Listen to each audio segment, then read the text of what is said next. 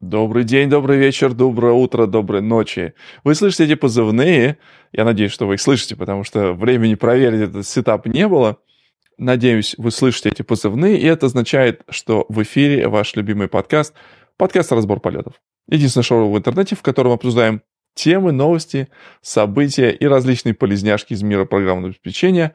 Меня зовут Виктор Гамов, и сегодня вы, надеюсь, проведете с нами, с моими постоялыми закадыками, проведете замечательно эти ближайшие час-полтора, как пойдет. И сегодня в моей виртуальной студии, мои постоялые закадыки, это Антон Архипов из солнечного Таллина. Привет. Даже в ночной, в ночной, как, ночной Таллин. А постучу по микрофону, потому что такое ощущение, что у тебя микрофон да, правильный микрофон используется.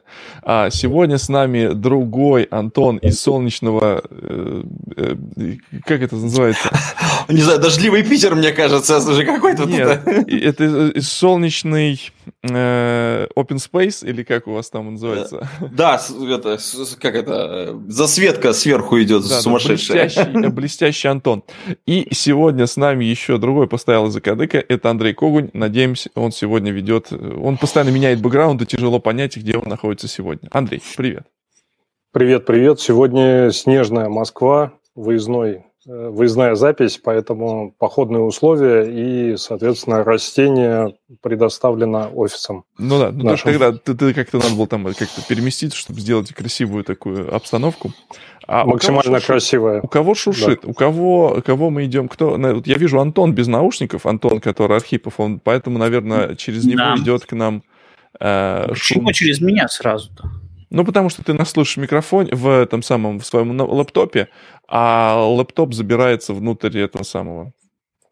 А, скажите мне, дорогие слушатели, если вы нас видите, слышите, а, дайте я сейчас еще чат, где у нас чат, волчат введу. А, вот, можете написать что-то в чат, у нас от гласности открыты. Голодные в натуре. Да. Оказывается, видел этим летом голодного in real life близ офиса Яндекса, пишет нам а, Зук-Зук. А, но подумал, что обознался, оказалось, это был голодный действительно. Вот так вот можно встретить э, этих, этих замечательных людей, этих замечательных звезд. Все так а, в интернете. Скажите мне, торможу ли я? Потому что если я буду тормозить с M1 Max, то это вообще порнография будет, друзья и коллеги. И Ведь сегодня... в целом, э, пока Леша не присоединился, было ощущение, что ты тормозишь, потому что мы все уже побрились, а ты еще с волосами. Но давай продолжай. Это какая-то какая внутренняя, какая внутренняя шутка, которую я не понял. Абашев Алексей, дамы и господа, ladies and gentlemen, сэры и сырихи, все сегодня с нами здесь. Э, да, с волосами в самых неожиданных местах. Вот, у нас сегодня доминирование, так сказать, блестящих голов эм, э, в, в этом эфире. Видите, как это... До чего доводит подкаст «Разбор полетов». Десять лет прошло, все о том же гудят провода, а мы не молодеем, но продолжаем нести э, разумное, доброе в мир, в ваш, ваш мир. Надеемся, что вы сейчас уже устроились поудобнее, там разлили себе какие-нибудь там лимонады и шампанские и прочее. Мы будем сегодня отмечать предновогоднее настроение, провожать старый год. Поэтому, но я думаю, что мы еще в новом году выйдем, я надеюсь, все-таки есть такие идеи, да? А, давайте начнем с таких каких-нибудь э, разминочных тем сегодня. Если YouTube не запретят, э, давайте сразу с важной темы. Значит, если запретят YouTube... С козырей э, решил зайти. Да, то всегда можно найти наш подкаст э, в, во всех э, подкаст-терминалах, когда мы их туда заливаем. А вы помните, что на YouTube у нас выходит самый свежачок, да, самое вот то, что вот можно прийти и попробовать интерактив, вот это вот все. А я тут попробовал, в гостях увидел, ну, сначала увидел в гостях, увидел у них эту Алису. Ну, первым делом, что делает человек, который увидит Алису? Надо же в, в это самое показаться. Я говорю, Алиса, играй подкаст «Разбор полетов». Тут народ-то офигел, что со звездой сидят, выпивают. И все такие, нифига себе у тебя тут такое. Я говорю, да, теперь я хочу такое домой. Спасибо Алексею Федорову, который предоставил Алису мне домой, а, и команде Джагру, которая, а, которая собралась и прислала мне а, эту Алису. Теперь у меня есть и Алиса. Поэтому Э, если запретят YouTube, слушайте нас в, в подкастах Яндекса через Алису. Там а, еще не запретят. А, что у нас еще интересного происходит во всей Скупая вот слеза практически. Вот. Более того, если запретят Facebook, мы еще стримим... Ой, если запретят э, YouTube, мы еще стримим Facebook, поэтому если кого-то интересуют вот эти вот эти маргинальные соцсети, а, можно и туда тоже приходить. И еще мы стримим в Твиттере, если вы кого интересно. Есть у нас такой Твиттер, разбор полетов тоже там. И стримы наши идут туда. Э, в комментариях пишите, пожалуйста, если я вас торможу. Мне очень важно, потому что я вчера выяснил еще один способ, как нагнуть мой M1 Max. По ходу дела программы расскажу.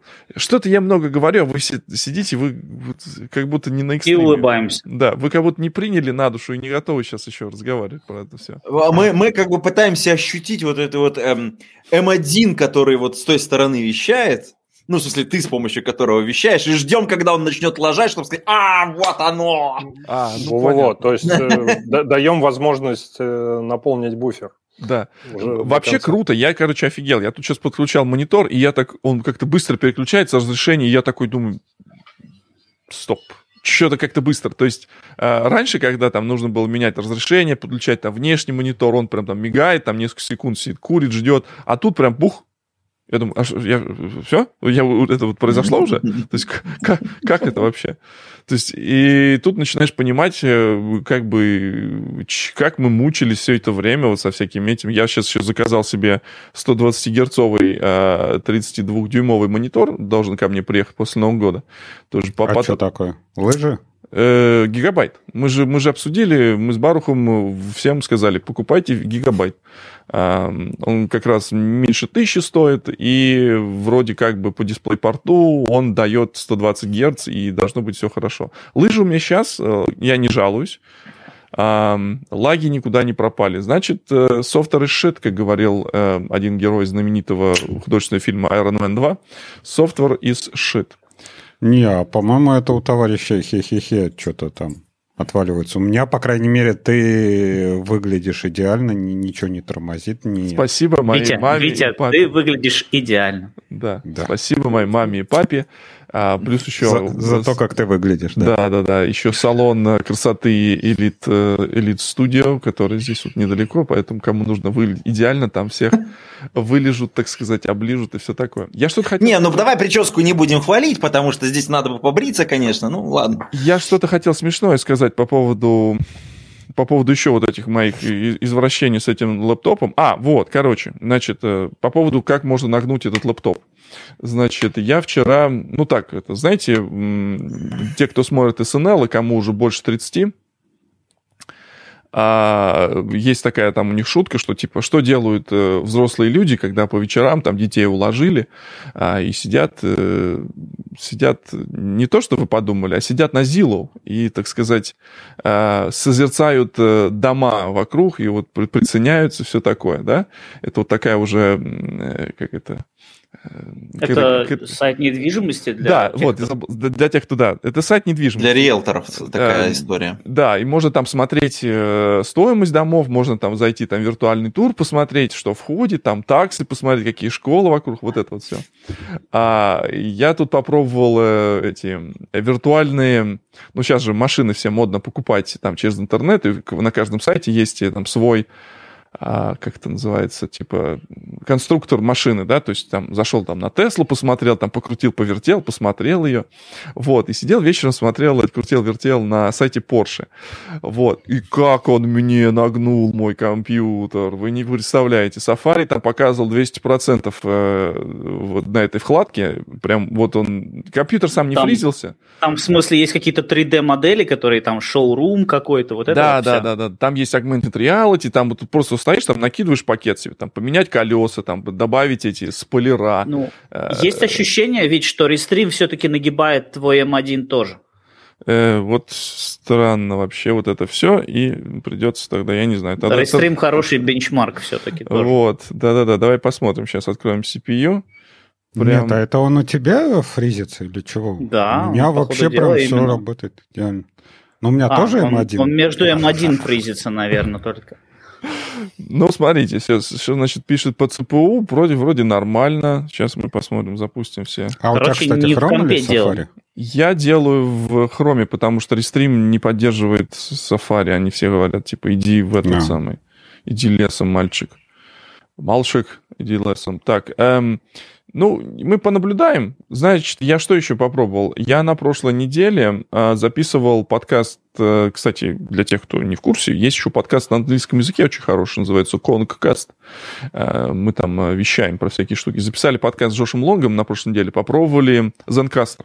У них появилось видео, и очень круто работает. Во-первых, оно стрим не нужен, эм, от Вити звук печальный. Ребят. Не знаю, у меня все нормально. Что, это, что это, это не в железе дело, это в сетке дело у кого-то. Uh, оверлеем системный монитор. Ну, сейчас, а как бы мне показать вам его? Uh, тут Apple говно пишет. Зашарить экран. Сейчас я сделаю. Сейчас я тут зашарю экран, на котором ничего такого ужасного нет. А Подожди, ты, слушай, а... а ты напрямую в этот самый, в рестрим, или ты через OBS? Отсылаешь Нет, напрямую, естественно, через веб. А, через веб подключен через железку, то есть софта никакого по дороге нет. Угу. А, сейчас мы давайте попробуем. Погоди, а Джош прям выжил в пандемию, он все помирал, помирал. Все Не, выжил, все хорошо, мы с ним это самое записали нормально такое. А, а, что, а что случайно? Ему? Ну, он там сначала, сначала болел, потом он писал, э, бустер шотился весь э, и сидит, переживает, что, типа, не скоро выйдет на конференции и все такое. Сейчас давайте я пошарю экран. А то мы... Пускай видосики делает. Ну вот, э, вот и записываем подкаст. Так, Open... Ага, начинается, короче, этот... Добавьте разрешение на показ экрана, вот это все. Когда, как ты понимаешь, что у тебя... Что ты этого никогда не делал до этого. Так, давайте попробуем. Вот давай, да, даем over, enable to share the screen. Окей. Значит, вы тут бухтите, а я э, перед таким... Ничего не работает. Мы тогда по темкам пойдем. Сейчас. Я а. вообще не а, знаю, что, а там, кстати, в, чат, в чатике была, кстати, нормальная темка такая для разгона, пока это Витя я, немножко да, отвлекся.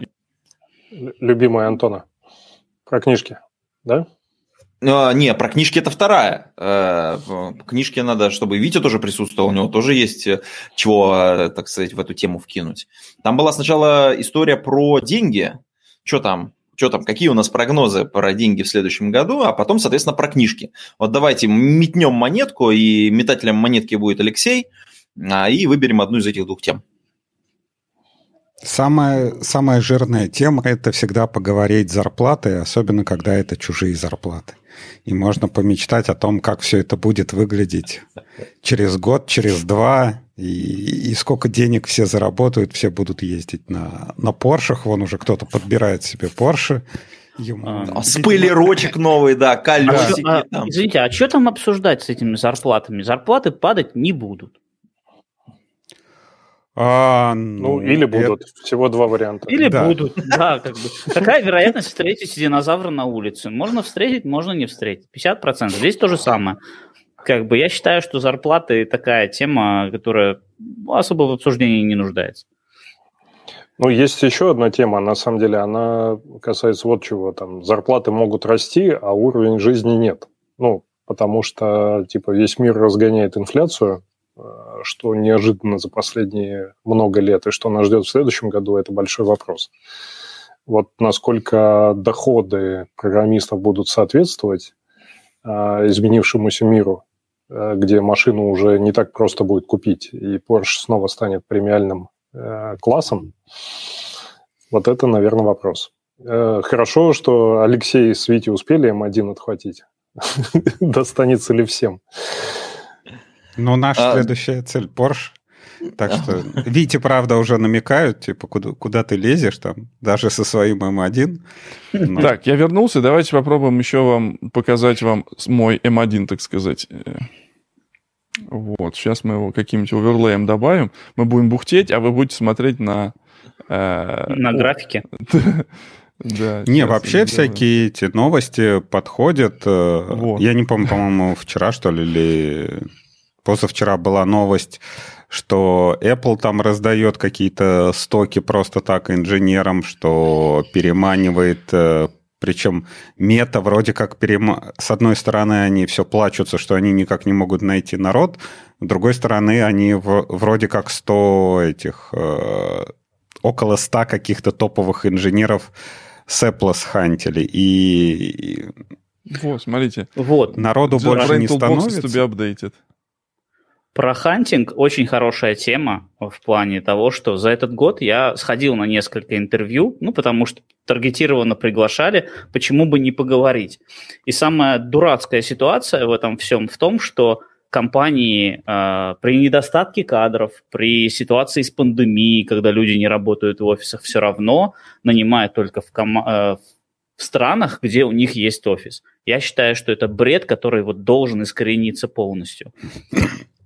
Я что поддерживаю. Удаленный, удаленного найма якобы мы не можем. Да идите в жопу, как бы. Как бы. И что это, что это за фигня? 21 век, 21 год, уже 22 Шла десятая да, волна, волна пандемии, и вы все еще не можете нанимать удаленно. Это что за фигня? Мы хотим жить там, где тепло, и работать там, где много платят. Не, ну тут, э, кстати, все зависит от самой компании, насколько она большая. То есть у меня, например, был такой вариант, что пришел в новую компанию, да, они оформили в эту американскую дочку, то, что ты будешь приписан там к американскому офису. А, да. Первый да, месяц блин, отработали. Зачем быть приписанным к офису, когда есть нормальная система Слушай. уже много-много лет? 20 лет, что я работаю, есть система контрактников. Нанимаю удаленно Слушай, контракт. Ну, смотри, Слушай. это разные вещи. У контрактников, э, например, ты им не подпишешь бенефиты какие-то. С контрактниками сложно, опять же, вот тут все, всех волнует вопрос Хорошо. стоков. Да? Нет, им, нет им стоки не выпишут. Э, хорошо, так не можешь. Можно сделать через буферные компании. Я сейчас, вот я сейчас, я удаленно работаю в JetBrains, я оформлен как employee через буферную компанию, потому что в Европейском Союзе, если ты full-time, то ты не можешь быть контрактником теперь с этого года. Пожалуйста. Ну, mm. вот смотри, еще раз возвращаемся, да, это как, знаешь, пословица такая есть, с тобой хорошо говно есть, ты все время забегаешь вперед. А, оформили Алексей, меня в американцев. сегодня я хочу вот э, послушать, у него сегодня замечательный голос звучит бархатисто так, поэтому шуточки его за 300 будут звучать вдвойне бархатистее. Да, сегодня мы болеем всей семьей, поэтому я буду вам лить в уши свой гениальное, свое гениальное чувство юмора. Давай. Вот, и оформили меня в американскую компанию. Проходит месяц. Первый пейчек – типа американская компания, поскольку у них все эти системы, HR-системы, аккаунтинг-системы, у них все как бы американские. Первый пейчек э, прилетает HR с, прилетает HR с круглыми глазами и говорит, а о, наш банк говорит, мы в страну под санкциями не можем сделать перевод. Ой, сюрприз! Сюрприз! Сюрприз, сюрприз. А, а этого не знали? А, нет, так, все, так в том-то и дело, что это конфигурация, это зависит от конкретного банка. Потому что вот в этой компании меня переписали вот э, в сингапурский офис, э, кидали зарплату сначала из Сингапура, потом с Тайваня. Все переводы проходят отлично. Опять сменил компанию. Алексей, опять... еще выяснится, что двойное налогообложение, оказывается, не учтено. Ну, ничего это не учитывается, потому что как такой контрактор. Но опять же, еще раз в течение года еще раз сменил кома- э, компанию, и опять это американская компания, и опять им говорю, типа, чуваки, а переводы вы сможете делать? Пошли поговорили, другой банк. Другой банк говорит, все, все, все идеально. И причем перевод через этот банк, он приходит э, в течение, ну, где-то 2-3 часа. Что для Свифта это прям вообще... Слишком быстро вот как-то вот. вообще. Да. Ну да. Слушай, а он так, в принципе, начал работать, мне кажется, к концу года. а это просто обычный, изменилось. Это обычный wire трансфер или какой-то там... Wire, ну, обычная свифтовка wire. Угу. Ну, как это, wire трансфер, она свифтовка, у нас банки только вот по свифту работают. Понятно. И это, то есть еще продолжает работать. И этот самый, как его называется... Э, Мы заценили шутку, да. В смысле? Ну, опять же, ну, то есть мы, если мы начали говорить про YouTube, и все говорить про отключение там, этот, карта мир, вот это все. То есть, э, ну, если еще работает международная банковская штука, значит, все еще хорошо, да? Ты, ты про эту шутку, Антон? Да, да, да, да, да, я про это, конечно. Эм, я хотел спросить по поводу того, что... А, ну, то есть там, там счет должен быть валютный или...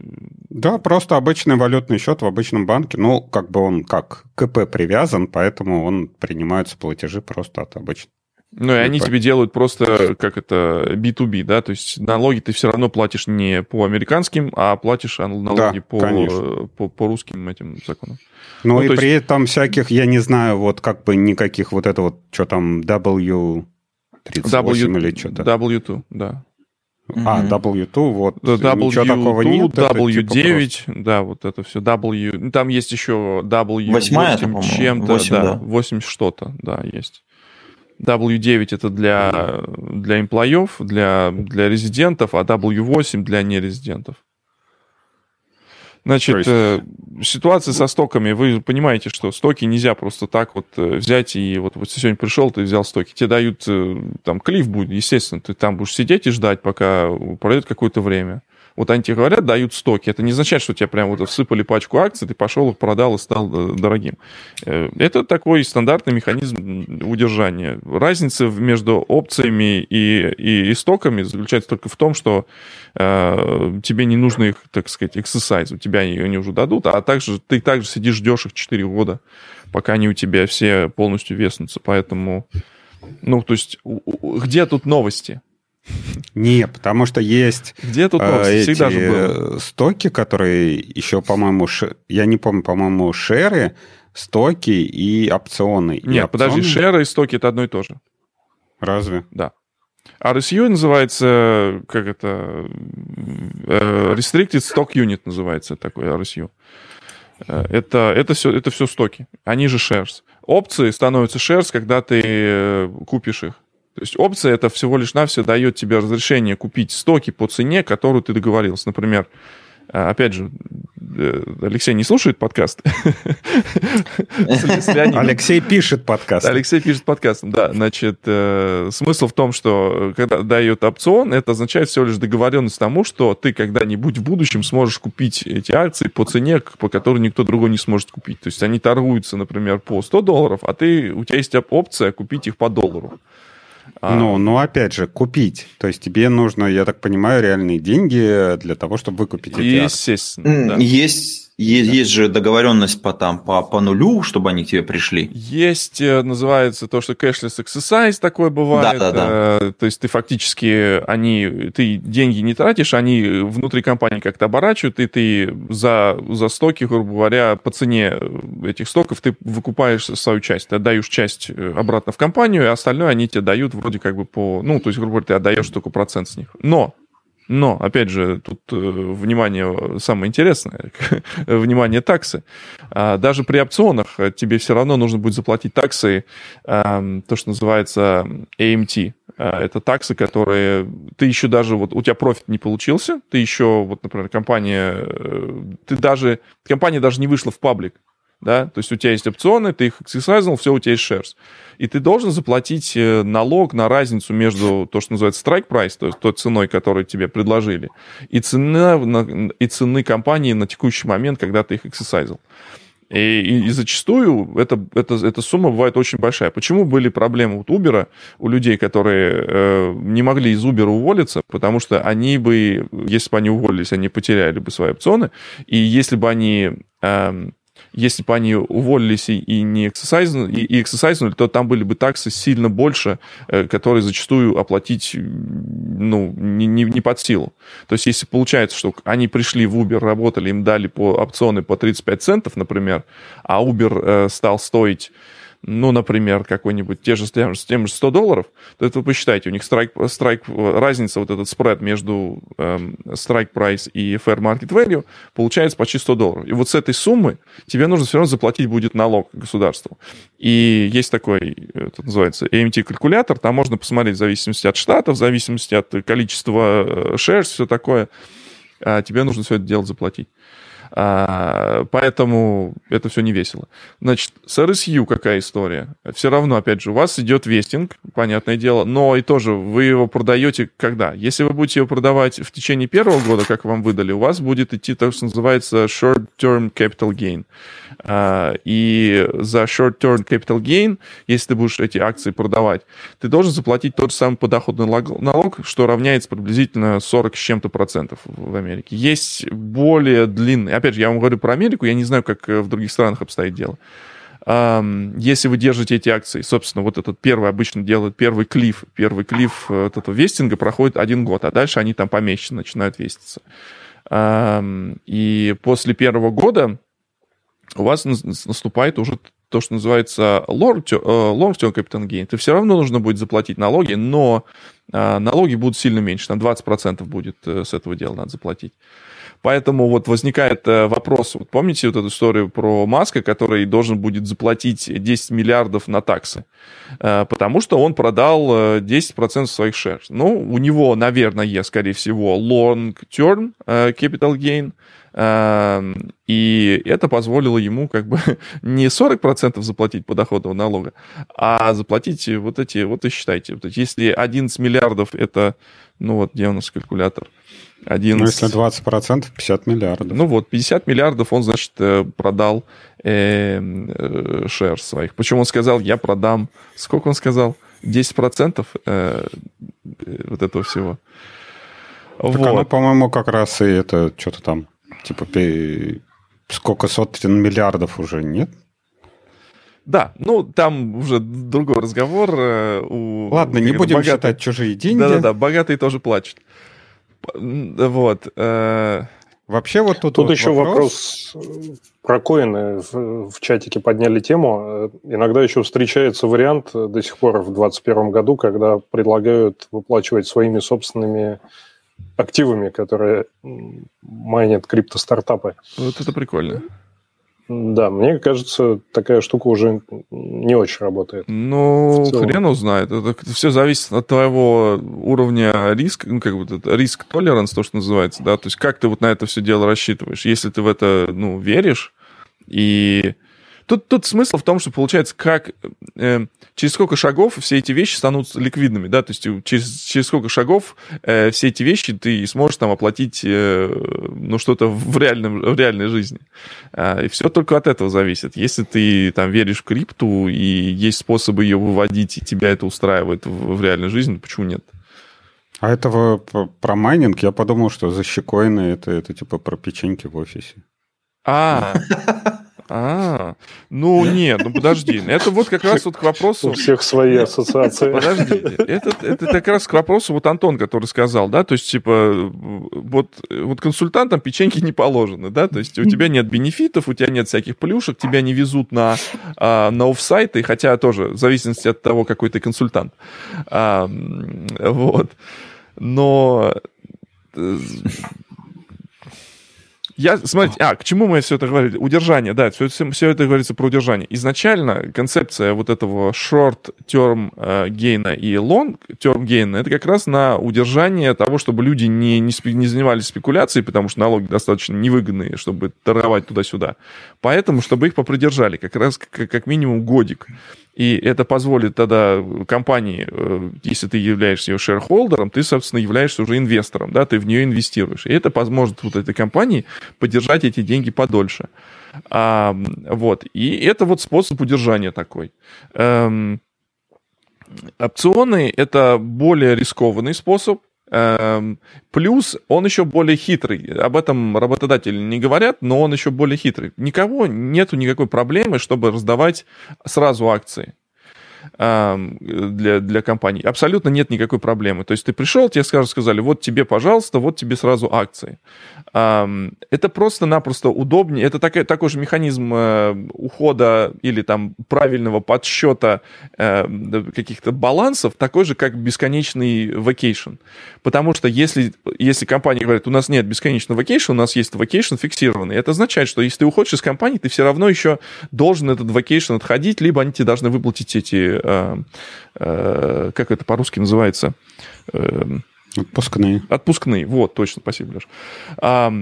Соответственно, если это unlimited vacation, то его нигде учитывать, и на баланс его не надо никуда вводить. Ушел, от, отходил он эти... Э, э, все равно люди будут отхаживать, ну, по, по большому счету, ну, ну, ну, 4, ну, 5 недель топс. Никто не будет э, этот unlimited vacation действительно считать его unlimited. Такая же история... так по закону нельзя, на самом деле. Ты ну вот. иметь фиксированный отпуск. Вот, поэтому это должно быть заложено где-то в балансе, да, то есть на, на конец года нужно там это учитывать. Потому что ты не сходил, значит, деньги остались, нужно тебе, чтобы ты сходил в отпуск. Иначе как бы там можем мы перевести на другой год или не можем перевести на другой год.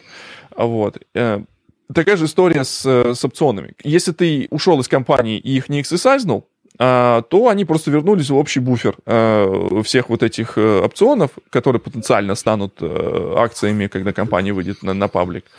И как бы, ну и, и хрен с тобой. А вот если бы они давали бы акции сразу, тогда тут уже не, как-то не, не учтешь всех. Поэтому... Ну да, тогда ушел, не ушел. Ушел, не ушел, да, у тебя все равно есть какая-то. Правильно, да. То есть, если ты ушел спустя год, у тебя обычно первые, как бы, вот это 25% ты получишь. А вот ты сколько они сказали, там, э, денег там раздают, э, сколько РСЮ они раздали? Нет, а вообще вот, э, как бы, Артем тут спрашивает, что есть ли у вас в компаниях бюджет на удержание работников? А что такое бюджет на удержание работников? То есть, с одной стороны, зарплату повышать по, там, не знаю, инфляции или, как обычно, я не знаю, в Штатах до этого было сколько там, 2-3%, да, повышение зарплаты, и это типа было... Это называется индексация. Да, индексация, да. Сейчас в связи с инфляцией, не знаю, как оно повысится в этом году или нет. Ну, это вот один бюджет. А другой, когда к тебе приходит, э, приходит работник и говорит, вот я сейчас пойду там в какую-нибудь другую компанию, типа насыпь мне больше зарплату.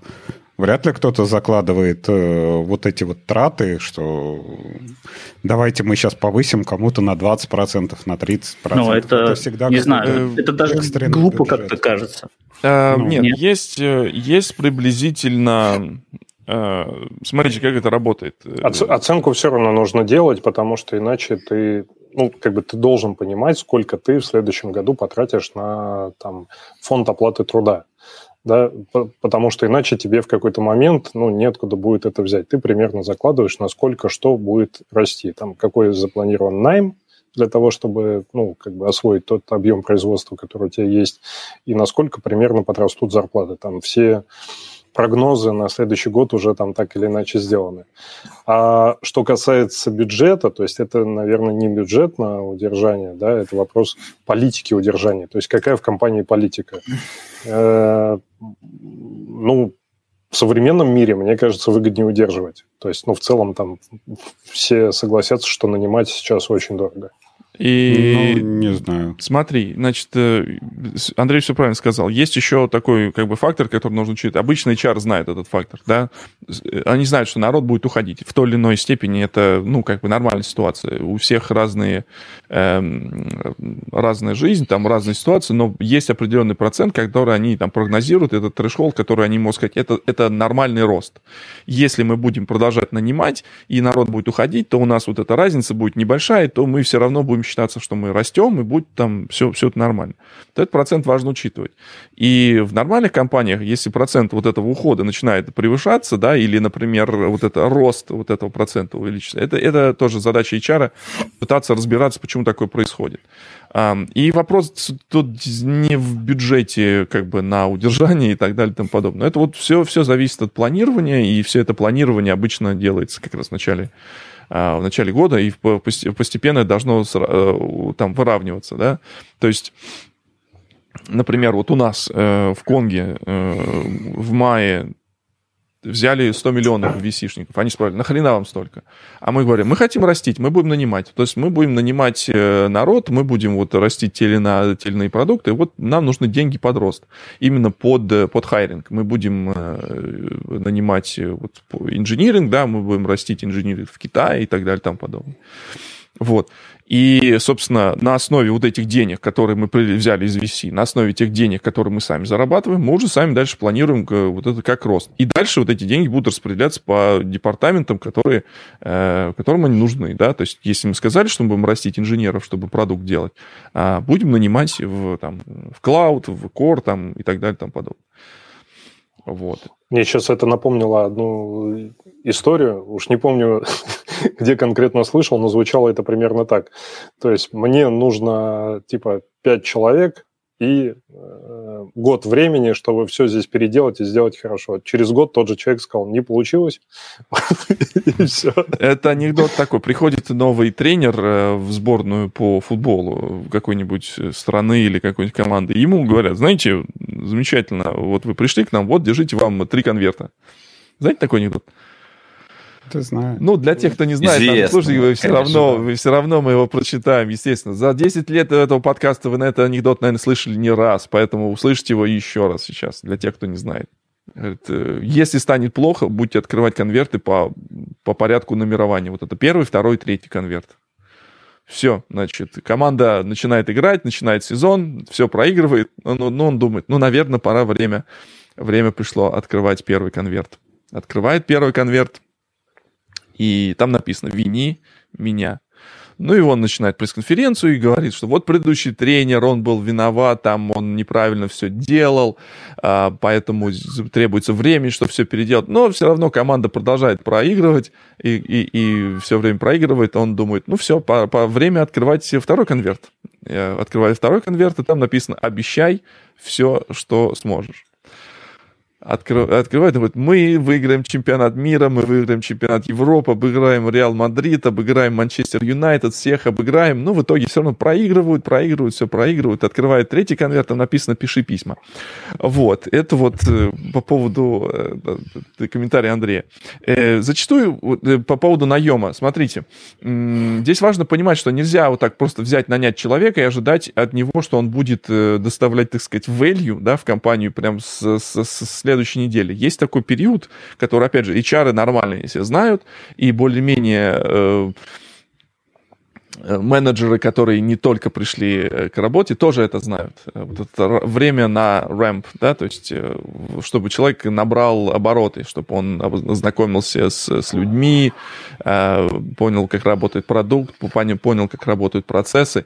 В среднем, в среднем даже в консалтинге, я вот помню, в консалтинге, конечно, было э, немножко все круче, но все равно никто не ожидал, что кто-то будет э, прям супер э, продуктивный в течение первых двух месяцев. Первые два месяца это обычно притирки, изучение всех этих вещей. Поэтому Поэтому, когда я вижу, когда люди, например, смотрю резюме, вижу, люди ходят там по полгода из компании в компании, звоночек, как бы, вот, э, вот у меня возникают вопросики, да, у меня возникают вопросики, не, не, не то, что типа вот, типа какого хрена ты прыгаешь, в разных историях будет людей, но в моем, в моем понятии, понимая вот этот весь таймлайн, э, это выглядит как эм, человек пришел, э, каким-то образом там навливал на резюме, да, то есть на этом, навливал на резюме, навливал на собеседование, э, походил, походил, тут уже работа началась, и он решил там спрыгнуть на другую работу. А если человек держится в районе года, тут тоже можно, э, тоже можно посмотреть, что типа, ну пришел, э, пришел первый, э, первый клиф, собрал 25% опционов и тоже свалил, пошел дальше. Как диверсифицировал, так сказать, свое портфолио э, этих опционов э, компаний и так далее. Вот. Ну, что-то вот в связи с пандемией стали всякие истории вылезать, что там чуваки по несколько работ набирают, там работают удаленно, потом кто-то там по собеседованиям и принимает сразу десяток офферов и несколько месяцев работает, получает зарплату, пока разберутся, они там этот уже увольняют. Ну, ну вот, вот я про это и говорю, да. Такое вполне возможно, но э, все зависит от того, какое ваше вот э, дальнейшее, дальнейшие планы на развитие. Ну, я не знаю, вот как э, Андрей сказал, да, изначально, вот, надо удерживать людей. Ну, как по мне, так всегда это путь в никуда. То есть удерживать людей, не знаю, как, окей, я, я, может, самый херовый начальник, которого вы когда-либо знали, но всегда, если приходит человек и говорит, что сделайте мне каунтер-оффер, у меня там что-то предлагают, то всегда это флажок, что ты первый вылетишь там на ближайшем ревью или там через год. То есть пока там от тебя что-то зависит, ты, ну, как-то более-менее остаешься, но ты сразу становишься первым кандидатом на вылет. Если там зарплата твоя, если ты приносишь какой-то value, начальник твой смотрит за тобой, там увеличивает твою зарплату, все хорошо, все работают, все замечательно, ты можешь, например, поговорить, прийти там, вот смотри, на рынке такая ситуация, такая инфляция, там, не знаю, какие, какие-нибудь примеры, или вот смотри, такие вакансии есть. Но когда ты приходишь и говоришь, что вот у меня есть какой-то офер, а вы мне сделаете каунтер-офер, это, ну, не знаю, для меня это флажок, что все, надо, надо этот Леш, процесс мы заканчивать говорим про... и не это. Про немножко другую ситуацию. Здесь я полностью согласен. То есть, ну, как бы, вот э, хорошая история с удержанием заключается в том, чтобы до такого не доводить. То есть ты понимаешь, э, как сейчас обстоит ситуация, да, и там в том числе, на самом деле, э, то, что вот говорили там в комментариях, есть еще и какая-то стратегия найма, ну, там, да, допустим, у нас там зарплаты для опытных специалистов выросли на 20-30%. А нужны нам сейчас такие или не нужны? Да, там ну, это вопрос, там, нужны нам такие дорогие люди с рынка или нет, будут ли они нам что-то приносить. Но, допустим, наши, которые уже сейчас есть, чтобы они на сторону не смотрели, да, мы можем им при, при, превентивно там, подумать о том, а что им интересно на самом деле. Ну, я тебе говорю, вот не главное, всегда деньги, ребята, это... я вам хочу сказать. Да? Э, зачастую это не всегда... Антон красавчик вообще, просто сидит, молодец. Пришел просто приятного аппетита. Вот. Эм, а я сегодня прям пощусь буквально. Кофе только попил, и все. Э, не всегда вопрос... Э, не всегда вопрос в деньгах. Э, понимаете, опять же, поднимается книга. Я не знаю, ребят, э, коллеги и мои слушатели, э, я опять же смотрю это немножечко с высоты других, эм, других высот. Опять же, знаете, это новый сейчас мем, я не знаю, это откуда из ТикТока пошел или Инстаграма, это когда... Сейчас, внимание, будет 18+ хочется перестать выебываться, но, к сожалению, нет сейчас такой возможности. Вот, поэтому я сейчас немножко смотрю с других вершин. Эм, ситуация с э, с зарплатами и деньгами хорошо описана в книге, опять же, я уже говорил, Дэниела Пинка «Драйв». Э, деньги работают до определенного какого-то момента. Хорошо, когда они есть, хорошо, когда их много.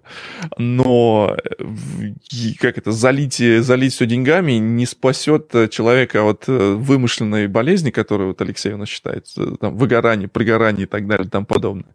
А, есть ситуации, при которых э, можно там пойти, надо дать какой-то другой проект, может быть, сделать какой-то... У человека может быть какой-то свой э, другой aspiration на все эти вещи. Он, может быть, э, хочет только кодить, да, а ему по... Вот он хочет делать какие-то клевые кодинги, но э, потолок там по программистов э, по зарплатной сетке там есть, и ему нельзя больше денег дать, хотя он делает, один человек, он... Я не говорю, что он 10x, да, он там 8x, например. А, и он там тянет всякие, всякие хитрые штуки, и самое главное, может быть, у него, чтобы его не заебывали. Да, всякой херню типа... Есть совсем элементарные вещи из разряда просто нормально организовать рабочий процесс на удаленке. Ну, я не знаю, там железки человеку отправить нужные, да, mm-hmm. э, доставку еды организовать, еще что-то, э, не требовать в офис приезжать. Ну, то есть здесь может быть э, много всякого такого, и на самом деле очень видно, люди начинают приходить э, там с рынка на собеседование, они делятся своими болями, да, почему они хотят сменить компанию. Вот. И, в общем-то, видно, какие какие Ой, тренды, что вот эти вот рассказы на, на собеседовании, кем вы выйдете через э, пять лет, и еще вопрос, а почему вас, а почему вы хотите сменить компанию? И сразу начинаются вот эти разговоры. Ой, вы знаете, я хотел так двигать, я хотел так много сабмитить, но вот так вот получилось, что проект закрыли или всех разогнали. Ой, я вот этих вот историй охеренных о том, как, как все было замечательно, и чуваки были такие замечательные, а ушли они только потому, что они столько сабмитили, что не, не справлялся гид-репозиторий и не хватило им сервера локального местного. Это... Поэтому, Алексей, к нам люди не хотят приходить в подкаст, и вот все, да. все опасно. Нет, ну, вот что я понял вот за, Леша, свой, а, за а, свою Антон как бы, рабочую... Он уже, он винишко уже, по-моему, пьет там, я вижу. Белая винишка у него... Из такого бокала винишка, ты что? А чего? Че, ну, чем коньячный, плохой? Нет? Какой нет? Как Сам ты коньячный. Ты что? Хороший винный бокальчик. Коньячный это маленький вот такой. Ну, ну, ты имел Я бренди. про 10x инженера, что вот такой человек э, весь из себя продуктивный, и ему не могут больше платить. Если он такой продуктивный, то он, скорее всего, и предприимчивый. И такому человеку надо не просить зарплату у работодателя, а самому себе зарплату делать. И тогда у него будет в 10 раз больше зарплата. Вот и все. А, ну, Выдали пистолет и крутись как хочешь. Да, да, ну как бы хочешь больше зарплату, сделай себе ее. Не, подожди, молодец. Антон, тут начинается всякая такая фигня, типа... Мы, мы знаем такого инженера, кстати, Atomic Jar, все дела. Ну, молодец. Какой хитрый переход, а? Э, хороший переход. У нас есть статья от, от Atomic Jar про, про, про, про... Но подожди, дайте я еще хочу кое-что сказать. Э, здесь еще такие моменты возникают, что э, да, нужно за такими людьми смотреть. Если это кор люди команды, которые, например, там, кофаундеры и все такое, да, э, да, в какой-то момент случится э, кофаундер Fallout и все такое, если вот компания будет сильно развиваться, будет двигаться в, в, с гиперскоростями. Um, вот. И это нормально. Это важно понимать, что это нормально. Я вот сейчас вижу, опять же, по предыдущей компании, уже полгода прошло, можно говорить, да, по предыдущей компании, я вижу, что сейчас э, Fallout пошел такой, когда люди вот досидели, э, стоки веснулись, и дальше вопрос не денег, а деньги там хорошие. Я могу сказать, в предыдущей компании хорошие были деньги, но люди уходят не потому, что были э, вопрос в деньгах. Э, просто поменялась э, культура, которая, в которой мы не смогли подстроиться, грубо говоря. Да? То есть сейчас теперь уже, уже э, культура большой компании, все это компания паблик и все такое. Вот. И поэтому все, ну, некоторые мои коллеги, с которыми я начинал, собственно, работать 4-5 лет назад, уже тоже сказали спасибо. Мы забираем наши RSU, уже, уже они все стали нормальными стоками. И все, мы двигаемся дальше делать, делать эти самые и как раз вот Это... эти вот стоки, они как раз, э, вот ты сумму поделишь на годы, которые ты потратил, и ты такой понимаешь, а все было не зря. Ты Поэтому тут, очень тут еще важный, от важный этой темы чувствуется. Сейчас, извините, тут в чате прям важная мысль. Все бокалы коньячные, если захотеть. Прям вот это вот. Очень ну, правильная мысль. Чувствуется. Да, сегодня да. у нас настоящий айриш кофе. В общем, все работает. Да. Слушайте, э, я пока в офисе, поэтому, поэтому води, с водичкой пока. И я хотел бы поддержать тему вот видео, которое поднял, что, э, смотрите, э, компания меняется. Даже может не компания меняться, а подразделение, в котором вы работаете, меняться. Например, там я работаю в подразделении, которое там за год выросло в три раза. Ну, то есть по размеру, по количеству людей но благодаря э, руководителям удалось удержать культуру внутри этого подразделения такую, которая она была. Я понимаю, что этого требовало больших усилий, вот, чтобы вот, вот внутри удержать вот эту планку. И это на самом деле очень дорого стоит, очень мало где такое происходит, чтобы вот, ну, вот смогли удержать, потому что, как правило, при росте все равно очень сильно меняется и структура Э, постановки задач, и контроль, и процессы. И то, на что люди приходили, и то, где они горели, именно что они делали, оно может очень сильно расходиться с тем, где оказалась компания. Короче, это очень сильно зависит и в том числе от руководителей. Но это даже не просто рост, просто сама по себе компания, она меняется. То есть э, может быть и обратный рост, когда там, не знаю, компания не справляется как-то со своими показателями, и тут внезапно выясняется, что надо кого-то уволить, да, чтобы было, э, были лучшие показатели. Толерантненько, как это сказал, обратный рост. Ну, ну, ну, такой вот.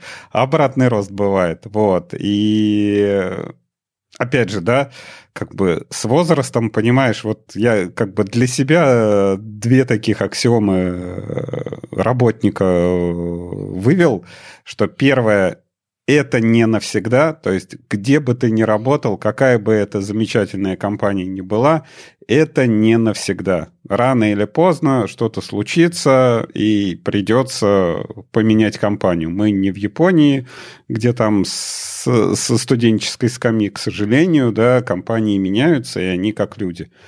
И второе, это вот, опять же, первая мантра работника «не верь, не бойся, не проси». То есть не верь тому, что тебе обещают начальники и рассказывают там какие-то э, строят, не знаю, замки и, и, и шоколадные горы, там, кисельные берега. Не бойся ничего, найдешь ты себе другую компанию, да, и, ну, не проси, да. Если ты будешь просить counter-offer, это будет плохо закончиться. Леш, вот во, втором, во второй части я тебя полностью хочу поддержать, а в первой все-таки есть нюанс, да, там это не навсегда, если не 5 лет до пенсии. Вот, потому что потихоньку переходим, э, как бы время идет, да, там пора уже о будущем подумать. Бороды я растут. Знаю, я если я, конечно, доживу до пенсии, да, со, всеми. А кто-то кто вообще рассчитывает на пенсию? Я не знаю. Мне да, кажется, это неважная какая-то не такая штука да. сейчас. Я Нет, не мы, мы говорим пенсию, про мне... условную пенсию, когда, когда можно не работать. Ну, то есть, типа, не навсегда, когда не последний раз, вот так. Я не знаю, я, у меня нету такого, что можно не работать. У меня я работаю как бы ну, опять же, потому что я, я кайфую от того, что чем я занимаюсь. Если... Скажем так, нет, э, под пенсией мы подразумеваем то, что когда можно работать не ради денег.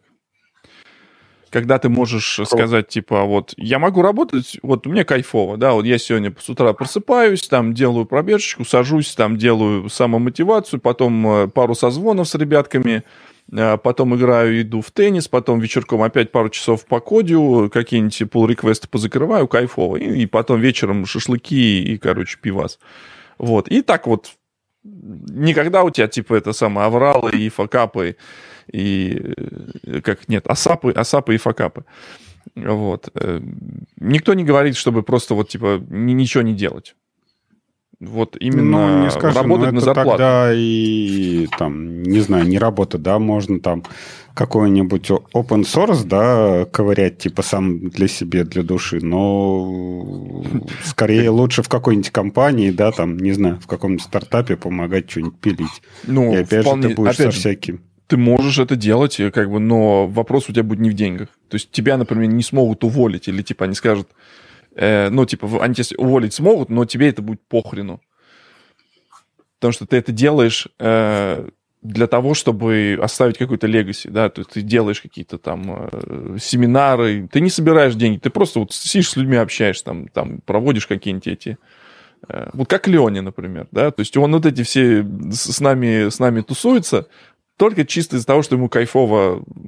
Он от этого денег не получает, деньги в другом. Вот, он может вот так вот это делать. Вот, э, будь как Леня. А потому что ты всю жизнь на самом деле этим занимался, да, и да. уже не кайфово этим не заниматься. То да. есть, ну, не кайфово быть одному, не общаться, не знать о да. технологиях, ну, да. и так далее. И, и как бы встречаться, общаться, там, э, знакомиться с новыми людьми и, и вот это вот все. Поэтому э, в, именно вопрос выхода на пенсию будет подразумевать не, не то, что ты будешь не работать, сядешь дома, сложишь лапки и все. Или там, например, наоборот. Э, ну, собственно, про то и речь. Вот ты придешь к какому-то состоянию, в котором захочешь находиться достаточно долго, да, а не бежать куда-то дальше вперед. У Антона, по-моему, не пицца, это flatbread с... Э, Нет, это пицца. Пицца? Я впервые заказал пиццу в Додо, и она оказалась вкусная. А спустя сколько, 10 лет э, в Таллине появилась нормальную пиццу, которую можно ночью заказать, да? Не, нормальная пицца это Папа Джонс. Антон заказал с утра, чтобы Антон и Андрей шутку поняли, короче, потому что все помнят и Гикаут 2000 какой, 16 год, когда мы пытались в 10 часов вечера в Таллине найти, где пиццу поесть. В итоге нам предложили, мы можем вам, типа, в супермаркет сейчас кого-нибудь послать и разогреть ее где-нибудь в супермаркете. И прям мне стало прям больно. Прям вот больно. Ну, хорошо, что появилась теперь вот эта пицца, я прям очень рад. Теперь а, как белые люди будете. Угу. Давайте какую-нибудь техническую тему обсудим. Давай этот про тест-контейнеры дойдем, Давай. если мы уж упомянули да, да, да. товарища, который крутится как может.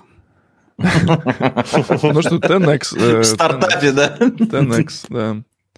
Так, где она у меня? Я сейчас открою, чтобы я тоже ее с вами видел. Значит, э, Серега, наш известный эм, Егоров, эм, отец э, CEO в компании э, Atomic Jar и один из ведущих разработчиков Test Containers, написал такую статейку, которая вот конец года, лайтовенькая, надо поговорить, э, как это, Помните, все писали, что 2020 год будет э, моим годом, годом мечты. Мы столько всего сделаем в 2020. Но теперь вот 2022. А вы знаете эту шутку, да? Как произносится э, 2022 по-английски? 2022. Ну, то есть 2000, снова 2020. Поэтому, как бы, продолжаем, э, продолжаем зря вы шоу шутите, «Белый попугай» зря. и Ой, эти самые зря. анекдоты. Будет, будет очень продуктивный год опять. Ну, вы? Ну да, как это... Я уже продолжаю строить свою виртуальную студию, чтобы она не тормозила. Я, я сегодня буквально подвел, как бы, прошлый год был лучший год вообще всех времен и народов, но этот оказался еще лучше. И прямо большие ожидания от, от следующего года, вот э, я просто получил тут статистику в офисе, я был 20, а, 20 раз за год. 20 дней? Ну, типа да. Круто. Так что по статье? Ну что, тул, тулс, тулсы надо. У нас э, становится в прошлом году очень много внимания девелоперы получили. Получилось развитие много клевых э, инструментов. Появился купайлоты всякие, какие, какие умеют за место программиста писать. На самом деле, не за место программистов, а помогать программистам писать а более лучший код. А, немножечко мир двинулся в, в сторону того, что вот эти Cloud IDE, в принципе, уже можно юзать, да, помните, вот эти были, как они назывались, Cloud9, а теперь уже, в принципе, можно в GitHub запустить нормальный VS Code и редактировать себе на, на тонком терминале. Э, то есть вполне себе можно брать э, очень э, легкие машины, кромбуки, да, и а, никому не нужен там M1 и все такое, потому что, ну, тулы в клауде, да, можно в, в клауде взять себе десктопную машину, которая будет достаточно быструю, взять очень лайтовый терминал, взять какой-нибудь iPadX, чтобы экран не паршивый был, потому что кстати, про хромбуки. Мне тут ребенку выдали в школе э, хромбуки, и они типа там учатся на хромбуках и все такое. Там есть Google э, Classroom, э, и вот они там все учатся. Ну и там очень паршивый экран, поэтому я бы лучше бы взял iPad и сделал вот эти все, все те же самые классрумы, которые сто пудов, я уверен, что они есть. Эм, в самый дешевый iPad будет выглядеть сильно лучше, чем этот Chromebook. Вот. Но это, ладно, это, это самое. Не, я вообще не знаю, честно говоря, вот в статье написано, что армы двинули вот эту революцию движения в клауды, а может, я как-то отстаю, Что да? Вот. Пропустил, да, тоже. Нет, ну, э, может смотрите. быть, я сам по себе как-то отстаю, то есть у меня все это Не Java, там, Maven и Gradle и все такое, э, оно все собирается как-то на локальной машине, но опять же, вот если ты делаешь VS код в клауде или открываешь какую-то идею в клауде, это же все для ну, JavaScript, там, для каких-то таких э, интерпретируемых языков. Почему? Ты, ну, ты можешь... Чем, э, чем JavaScript отличается, там, не знаю, от Rust в этом плане? Ну, тем, что... Хорошо, тем, что система сборки у тебя упрощенная по сравнению... Хорошо, в Расте там дополнительные зависимости, вот этот, как он там... Хорошо, а чем отличается JavaScript от Java в, в, в этом месте? Тем, что надо собирать приложение. Почему его надо собирать именно на локальной машине, скажи? А, потому что это быстрее. Чем что? Вообще Чем что? Абсолютно. У тебя в клауде уже скачан весь Maven Central. Раз. Нет, смотри, нельзя сказать, это работает в моем клауде. Ты можешь сказать, это работает на моей машине. А если оно на твоей машине не работает, то, то как? Ну, как опять ты же, ты environment все какие-то настраиваешь, да, то есть э, тот же там Maven, он переходил к тому, чтобы реплицируемая сборка была, и у тебя, опять же, все, все прокэшировано, да, один раз ты все этот Maven Central ты грузишь на своей локальной машине. А, тебе вот Это этот использовать... Это вообще не требование, не должно быть требования. Коллеги, проекту. дайте я сейчас, сейчас на минуточку вас прерву. У нас э, дело позднее э, и дело темное. Антону пора Выгоняют, Антону? говорят, из офиса. Антону? А, это Андрея Антону? выгоняют, сори. Андрея да. выгоняют из офиса. Я сори, это я не туда глянул. Э, Андрей, с наступающим. Да, рабочий день давно уже закончен. Но дебет и... с кредитом остался не сведен. Пишите в комментариях, если узнали песню. Э, Спасибо за подводочку. Э, ребят, мне кажется, очень-очень крутой был год. Вот. А всем, кто в чате, привет. Всем за кадыком привет. Хорошего эфира. Увидимся в новом году. Все, счастливо. С наступающим. Пока, пока. Значит, вернемся к нашим баранам. А, значит, эм, я считаю, что, в принципе, давно пора уже нормально взять нормальную машину в клауде, и она будет дешевле, чем каждому там программисту, эм, если надо что-то собирать какое-нибудь хитрое. У нас вот многие, многие ребята так и делают.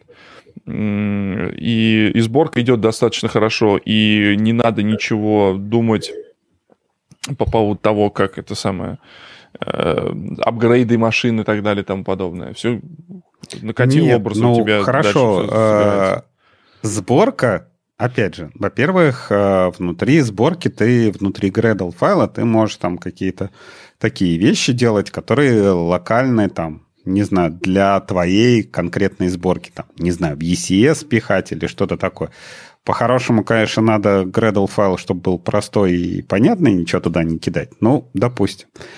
Но ты имеешь в виду про... пути? Не понял что совсем. у тебя пути там будут на, на свою файловую систему? Не, ну ты можешь, например, тебе э, по-простому надо на VVS деплой, да, ты можешь это внутри Gradle описать, или там ну, какой-то дополнительный у тебя, таск. У тебя в клауде бежит машина в EC2, эта машина мощная, там 120 гигов оперативы, у тебя там 16 э, ядер, на там бежит э, более-менее приличный Linux, и ты, например, туда, ну, грубо говоря, если не по терминалу, там какой-нибудь WinSys тебе нужны окошки, хотя тоже такая такая себе параша. Ну, ну можно, ладно, окей, можно знаю, сделать это... через, не знаю, через X этот самый, через SSH на, на, на X ходить. Можно придумать. Вот. И вот у тебя локальная машина. Чем это отличается от того, что у тебя есть локальная машина, вот, вот стоит у тебя, вот она, вот этот компьютер клевый? Мне кажется, развитие LSP вот за последние лет 7, наверное, 6 а, практически нивелировало разницу между, вот когда у тебя бэкэнд бежит где-то в Амазоне, в клауде, или у тебя на локальной машине. Что такое LSP? Language. языковой протокол, через а. который VS Code и Eclipse работают. Погоди, но это ты сейчас шагаешь немножечко дальше. То есть э, ты берешь... Ну, я, я о том, что если у тебя уже распределенная архитектура твоих инструментов Локально, на локальной машине, да, да. то какая разница, где бежит бэкэнд? Никакой. Согласен, согласен. Разница есть в сети. Это ну, неоспоримо. Конечно, там задержки какие-нибудь будут, там, За интернет надо платить, как бы ты в самолете ну, не а... попрограммируешь. Опять же, да, вот, э, скорее всего, используйте AWS. Например, э, где мы, сидящие в Москве, какой AWS-регион должны использовать ну, для этого? У вас есть э, еще, ну, опять же, мы говорим абстрактный клауд, что у Яндекса нельзя купить каких-нибудь машин, на которых можно сидеть и программировать, или там запустить тот же самый LSP на нем же. Э, и сидеть делать э, удаленную разработку. Можно. Смотри, мне кажется, мы вообще как бы не про, не про ту историю разговариваем. Вот у нас же есть э, как бы две задачи, да? У нас есть некоторая локальная задача, которую мы хотим как бы отладить. Там главный вопрос именно в отладке. Либо мы хотим собрать полностью приложение для того, чтобы потом его можно было выкатывать. И по мощности это две разные абсолютно задачи, которые можно было бы по-разному ре- реализовывать. Э, понятно, что ты делаешь глобальную большую сборку вот этого всего бутерброда, понятно, что ее нужно делать где-то в клауде, и это очень понятная задача, почему бы там не брать действительно хорошие машины. А когда ты что-то маленькое делаешь, ну, не знаю, там ту же самую лямбду, здесь, кстати, в чатике упоминают, э, отлаживаешь, ну, там не надо, там, блин, тебе чего-то, каких-то супер-рокет, каких-то там мощностей на твоей локальной машине. Ну, ты там быстренько все отладил, она маленькая, коротенькая, она запускается очень быстро. Все, ты ее раз аккуратненько убрал в репозиторий. До того все, момента, пока у тебя не нужно восстановить все environment, в котором эта лямбда бежит. До того момента, когда тебе не нужно делать какую-то интеграционную ну, вещь. Так конфигурация кодом, инфраструктура кодом, вот тебе все восстанавливаться должно, по идее, как бы один в один. В чатике тот комментарий как раз про сборку. Мне кажется, это просто архитектура вот этой вот э, среды разработки должна это учитывать. А, если там будет выгода от того, чтобы сборка твоего Java Spring ового приложения в Maven пробегала в лямбде, ну, почему бы нет?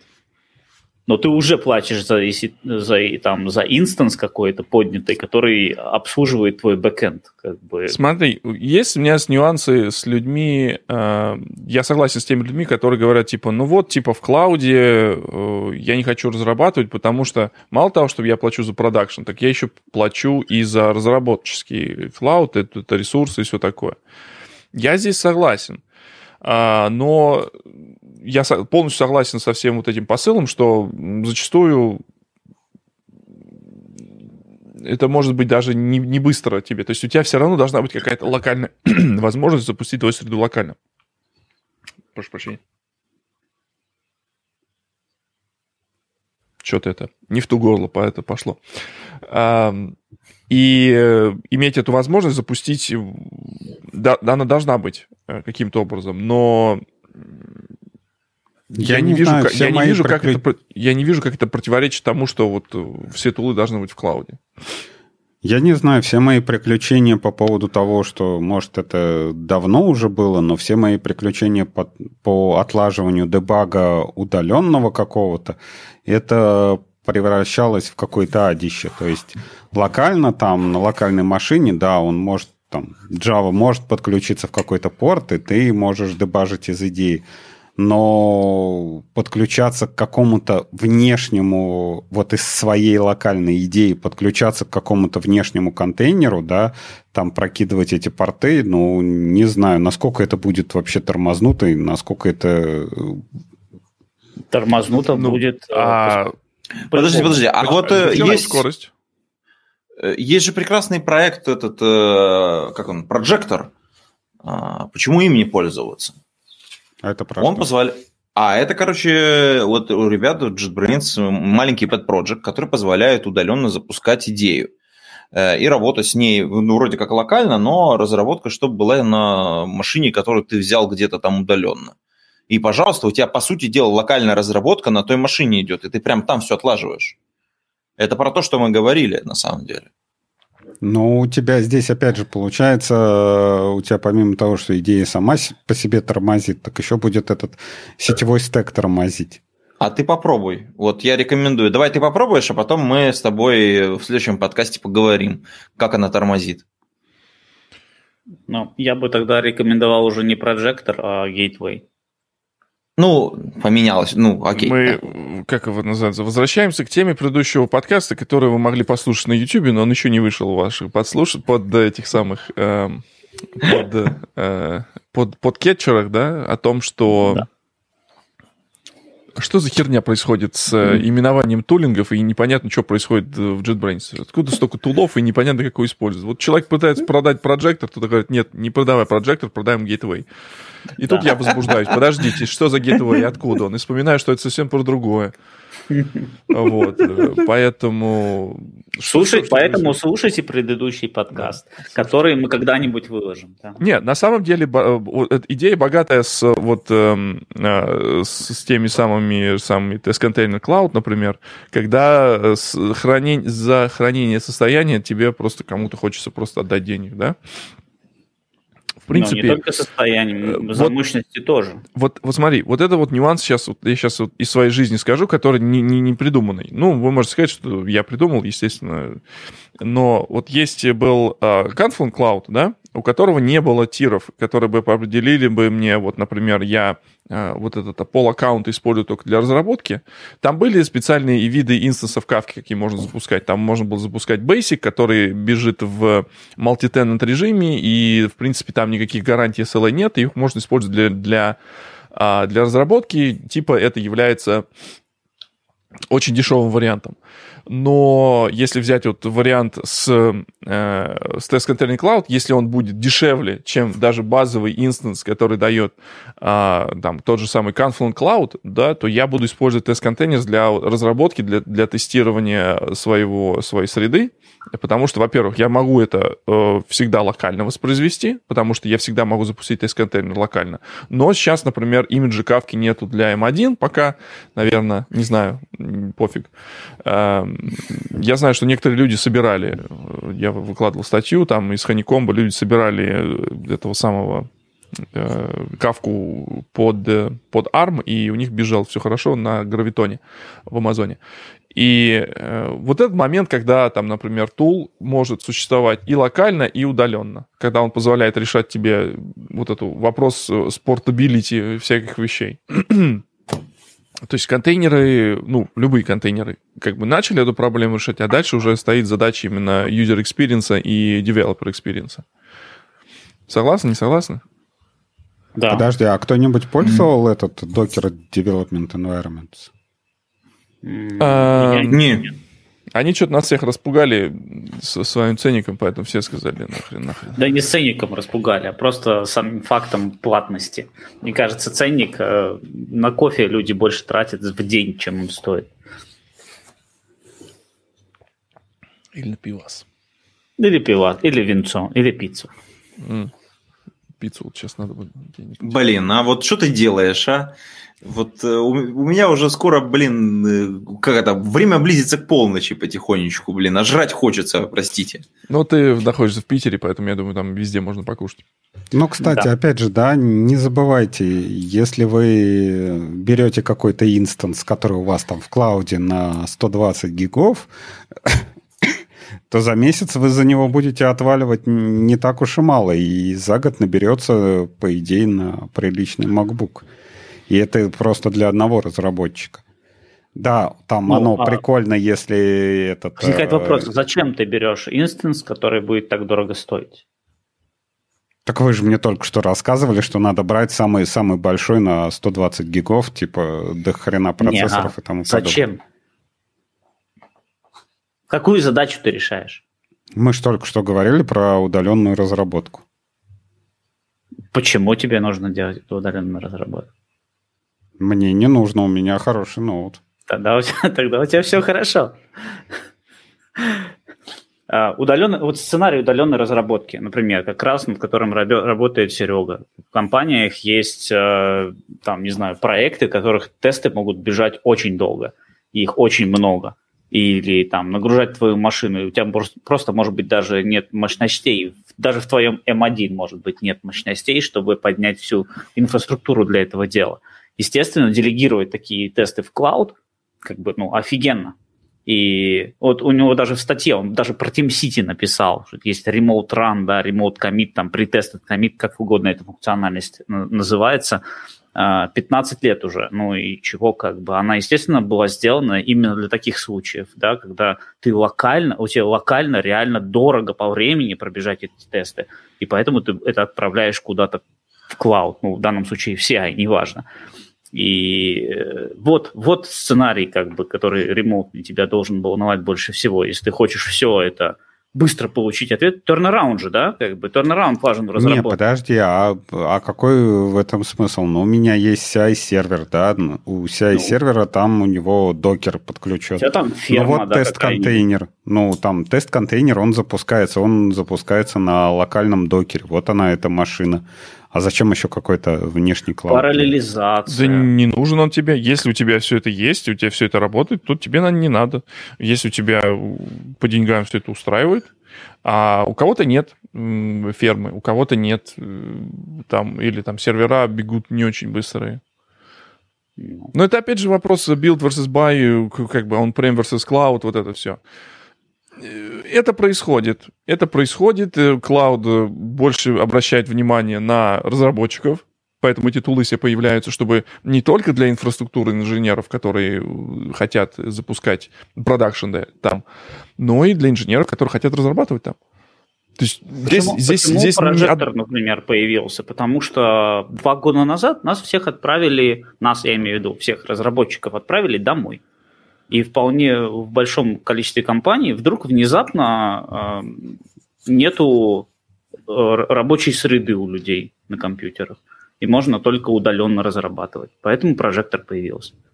И поэтому эта история дальше развивается. Появилась поддержка удаленной разработки в идее, появился флит. А, и VS Code, когда появилась удаленная разработка, тоже немножко до этого, да? Ну, по-моему, год назад. Не, у что-то знали. У, у, нет, у VS Code, ну, конечно, потому что Билл Гейтс во всем виноват, естественно. Мы знаем, что он и пандемию нам подстроил, и чипы. Смотрите, э, Code, кстати, давно была штука, которая позволяла внутри, типа, докера дебажить, и уже использовать это достаточно давно можно было. Э, очень была прикольная штука. Но, опять же, потому что Microsoft знает э, толк в тулах, и то, что разработчикам нужно давать нормальные инструменты. Параллельно с этим это же... совпадает, сейчас, подожди, дай, параллельно с этим это совпадает с их э, концепцией то, что надо продавать клауд, Azure и прочее, прочее. И они одни из первых э, стали да, делать э, нормальные, вменяемые как бы, инструменты для там, девопсинга и прочих вещей. Вот, поэтому все хорошо. Ну, все хорошо. То есть, если вы, если вам это не надо, вам, вам это не надо. Не юзайте. То есть, ну, ну, нет проблем. То есть, если вы можете каждому разработчику раздать по ноутбуку, и они сидят, разрабатывают на ноутбуках, и все хорошо. Если, если у вас нет такой возможности, вы можете раздать разработчикам не ноутбуки и предоставить им удаленную среду работать. Ну, и это тоже.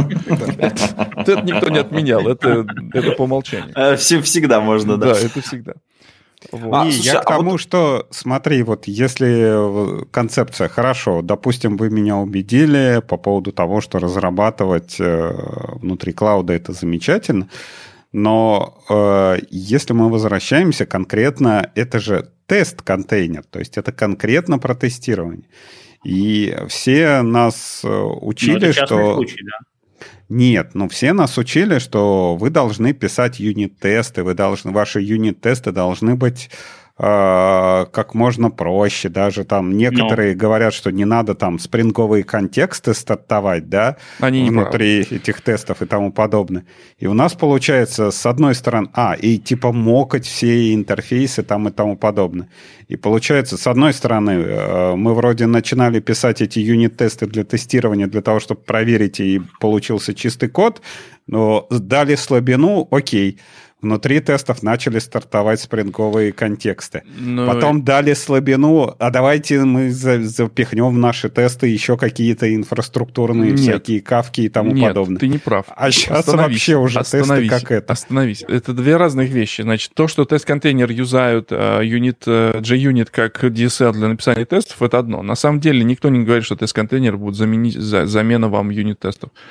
Это полноценное интеграционное тестирование, которое позволяет тестировать определенный сценарий того, как ваше приложение будет использоваться с реальным софтом. Это не мог, это, не, это не юнит-тест. Никто не, не говорит, что ты должен выбросить свои юнит-тесты и, и только использовать э, тест-контейнеры. Это две разные вещи, которые одна другую не исключают. То есть наличие юнит-тестов э, не освобождает тебя от того, чтобы тебе нужно делать end-to-end тестирование. Э, удобно если делать мы даем такой, руками? Но и... мы, если даем такой инструмент, мы расслабляем как бы разработчика. Well, ну, как ну, бы, нахрена нам делать всякие моки, всякие интерфейсы? Мы прям сразу херачим вот в открытый там порт, не знаю, кавки, и вот тебе все, э, все уже прям если ты, если ты мокаешь что-то, что как бы является сетью, то непонятно, что ты тестируешь на самом деле.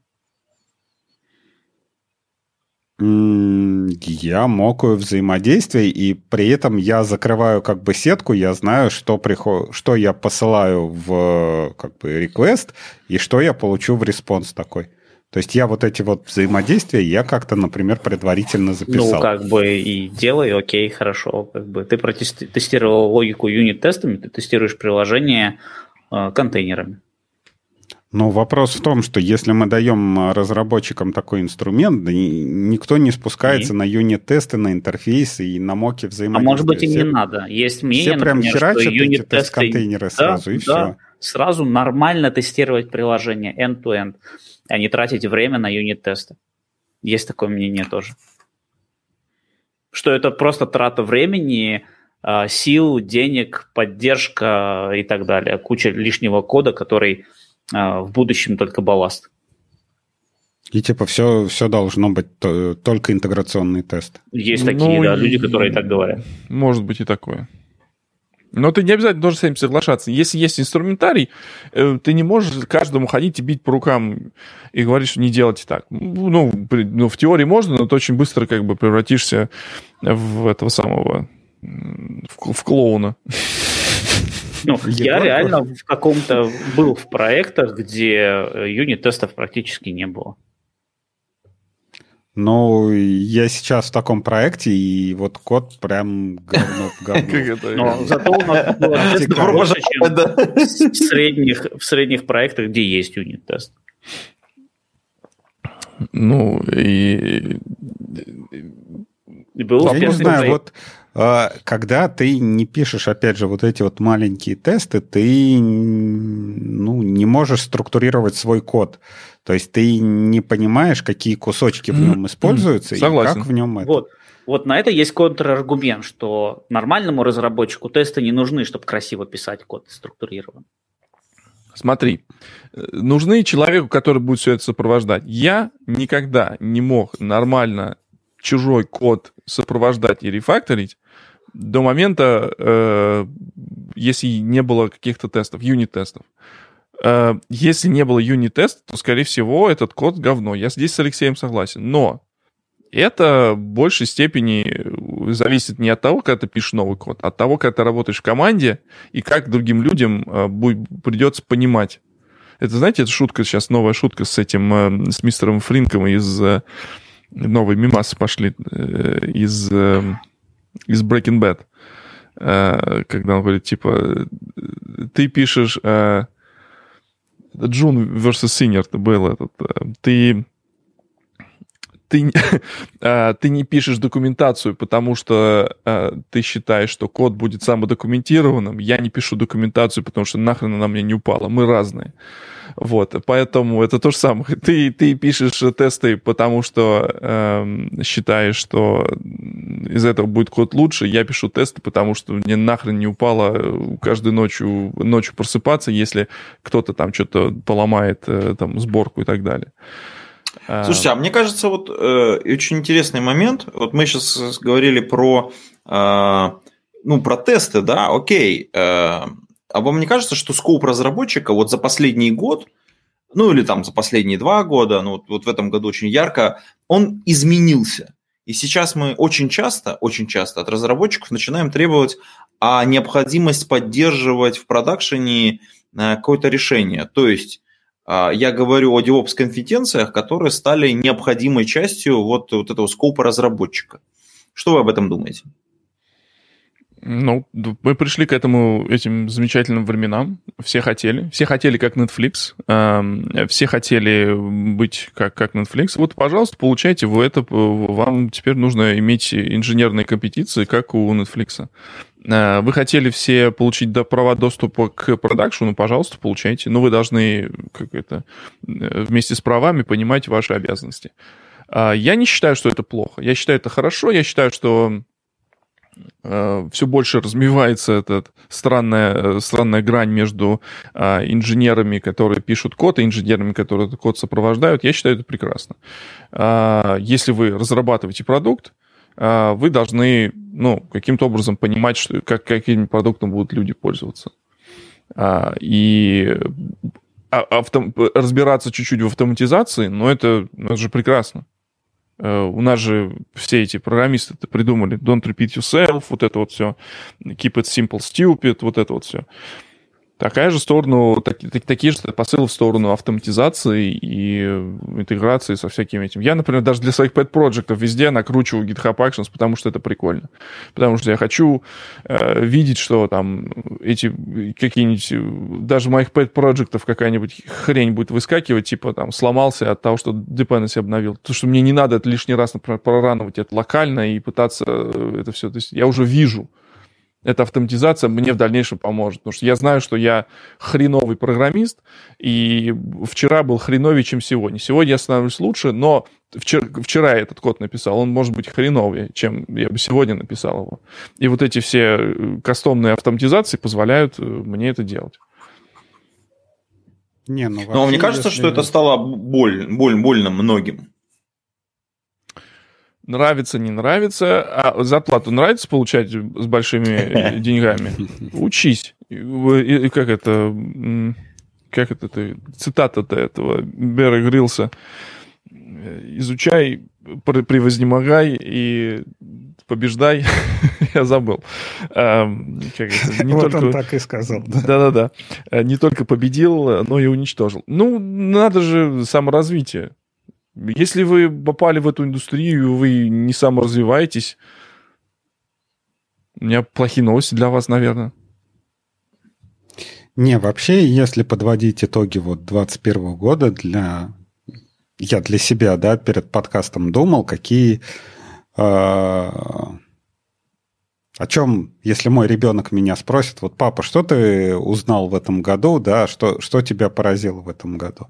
то у меня было вот по большому счету два таких открытия глаза, открытия, которые, про которые я могу сказать, что да, вау, вот это вот реально было в этом году выстрелило. И с одной стороны для меня это, во-первых, ARM, то есть э, то, что появились процессоры у Амазона, то, что ARM э, стал реально по производительности обгонять Intel, ну, хорошо, можно сказать, производительность на ватт, да, но когда реально стало, появились машинки, да, э, которые вот засилие вот этого Intel, они как бы нивелируют. И нету такого, как раньше, да, ты какой процессор тебе нужен? Intel. У тебя нет, у тебя нет альтернатив, да? AMD. Ты можешь там думать про AMD, там какие-то типа эти. Но если ты, э, если тебе нужен ноутбук, у тебя Intel. Все. Вот у тебя нет никаких альтернатив. И вот реально то, что они стрельнули и в серверах, то есть реально они работают, и пока они дешевле, чем Intel, да, по производительности чуть э, легче, но к тому, что вот реально новая архитектура. Это раз. И э, второе, что для меня являлось открытием этого года, это реально вот такое осознание, что такое сервер-лес. То есть, если до этого, ну, облака это как бы понятие было, ну, там API, да, я, я любил рассказывать о том, что если вы что-то делаете в AWS-консоли, вы не понимаете, что такое облака и чем они отличаются от тех же самых VDS, да, то после того, как я при, ну, более детально пообщался с э, такой тулзой, как serverless, я понял наконец-то, что, что такое подразумевается под э, Cloud Native, что подразумевается под serverless приложением. То есть, когда у тебя твой mindset, как это, когда твое понимание разработки программного продукта, да, то есть ты думаешь, что там вот здесь используешь какой-то класс, вот здесь вот используешь очереди, там вот здесь используешь там какую-то базу данных, то здесь ты понимаешь, что ты вот вместо того, чтобы делать внутреннюю очередь внутри своего приложения, там какой-нибудь queue или что-то, ты уже используешь облачную. И ты не думаешь, например, там, самая главная проблема, э, не знаю, Java время, времен, когда была Java 5 и Java 8, это как сделать персистентные мапы. То есть все, все любили мапы, все любили очереди. Как это сделать персистентной? И, и было да, и было 100 500 библиотек, которые все это сохраняли, все это пытались это. А теперь, ну вот тебе нужна очередь, окей, тебе нужна персистентная очередь, у тебя эта очередь есть в cloud е. И вот это вот все, вот эти вот все компонентики, которые внутри складываются, внутри какого-то вот serverless файла, и у тебя это все вот как одно приложение, которое ты можешь прям деплоить в облако, вот это вот реально вот в этом году для меня произошло вот осознание, что да, реально можно разрабатывать такие приложения, да, реально у тебя может быть вернее, да, реально у тебя не будет никаких серверов, да, все это в клауде, да, все это работает, и ты вот, опять же, да, может, потому что у меня компании такие все время попадаются, это э, мы не разрабатываем программ... Не, как это? Мы... Э, we are not software development company. То есть э, такая есть проблема, э, которая у людей, которые работают в разных компаниях, они начинают выдумывать внутри какие-то штуки, которые там, которые уже существуют. Вот мы там, не знаю, мы мобильное приложение Dodo Pizza, давайте мы у себя разрабатываем какие-нибудь очереди, или там, давайте мы у себя там, не знаю, какие-нибудь докер-контейнеры сделаем, или что-нибудь такое, да. То есть вы должны понимать, что если вы занимаетесь там пиццей, да, то вы, вы занимаетесь... Доставляете продажей... пиццу, блин. Да, вы должны заниматься пиццей. И вы разрабатываете софт э, для того, чтобы быстрее продавать пиццу. Вам не платят за то, что у вас там очереди, вам не платят за то, что у вас там, не знаю, какие-то такие у вас э, хитро сделанные к тому контейнеры. Же, к тому же, вот поскольку я только что заказывал Додо пиццу, я вам скажу, это очень глупое решение разрабатывать свое мобильное приложение сегодня для доставки пиццы.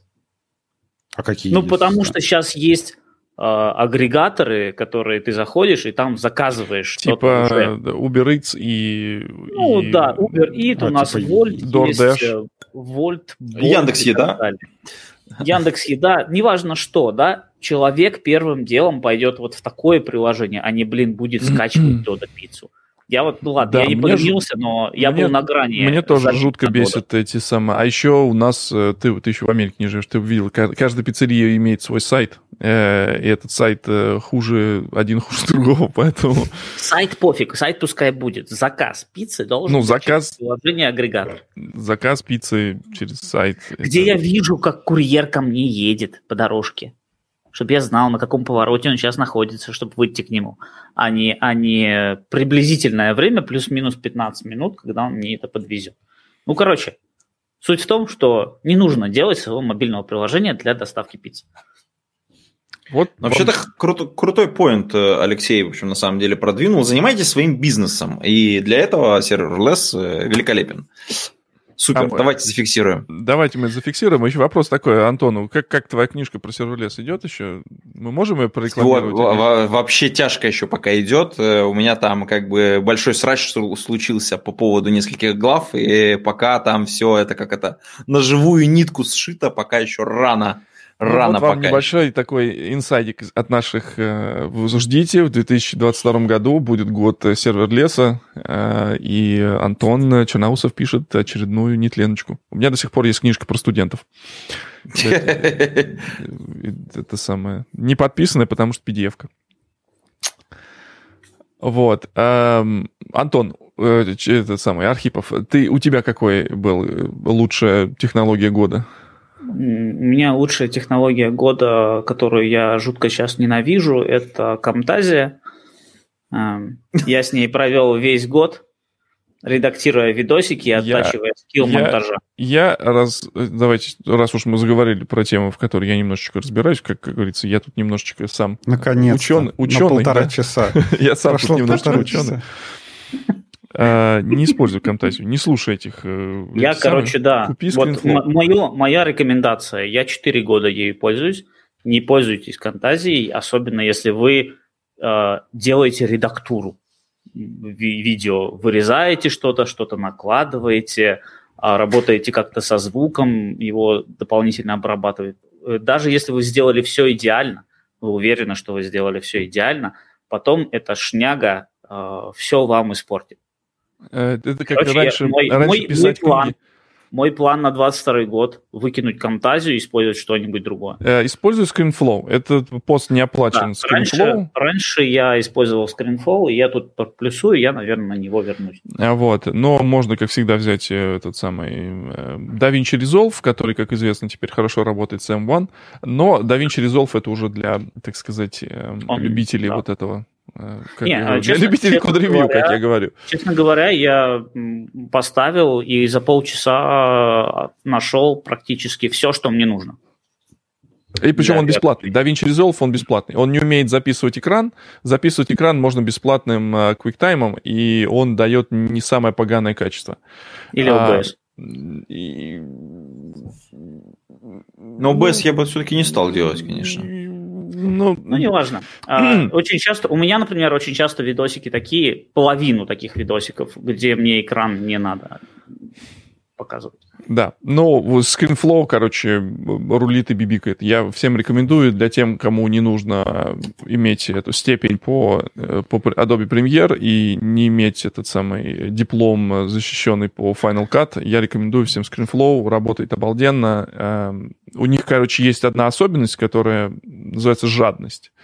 А, когда они выпускают мажорную версию, а выпускают они приблизительно раз в 6-7 месяцев, то приходится обновляться. Но оно того стоит. Они каждый раз, например, не в минорной версии выкатывают поддержку там 10 мониторов и записи с, с 5 мониторов одновременно, которые я им засобмитил 3 года назад, как этот самый, как request, но ScreenFlow решает. А он умеет делать, э, он умеет работать с... Даже он умел работать в те времена, когда у нас не было M1, у нас была аппаратная поддержка H264 кодирования, ScreenFlow умел делать, это мы еще с Барухом дел, делаешь скринш, этот, скринкаст э, этого какой-нибудь э, какой-нибудь конференции или какого-нибудь метапа и думаешь, сейчас вот в отель пойдешь, всю ночь будешь его энкодить.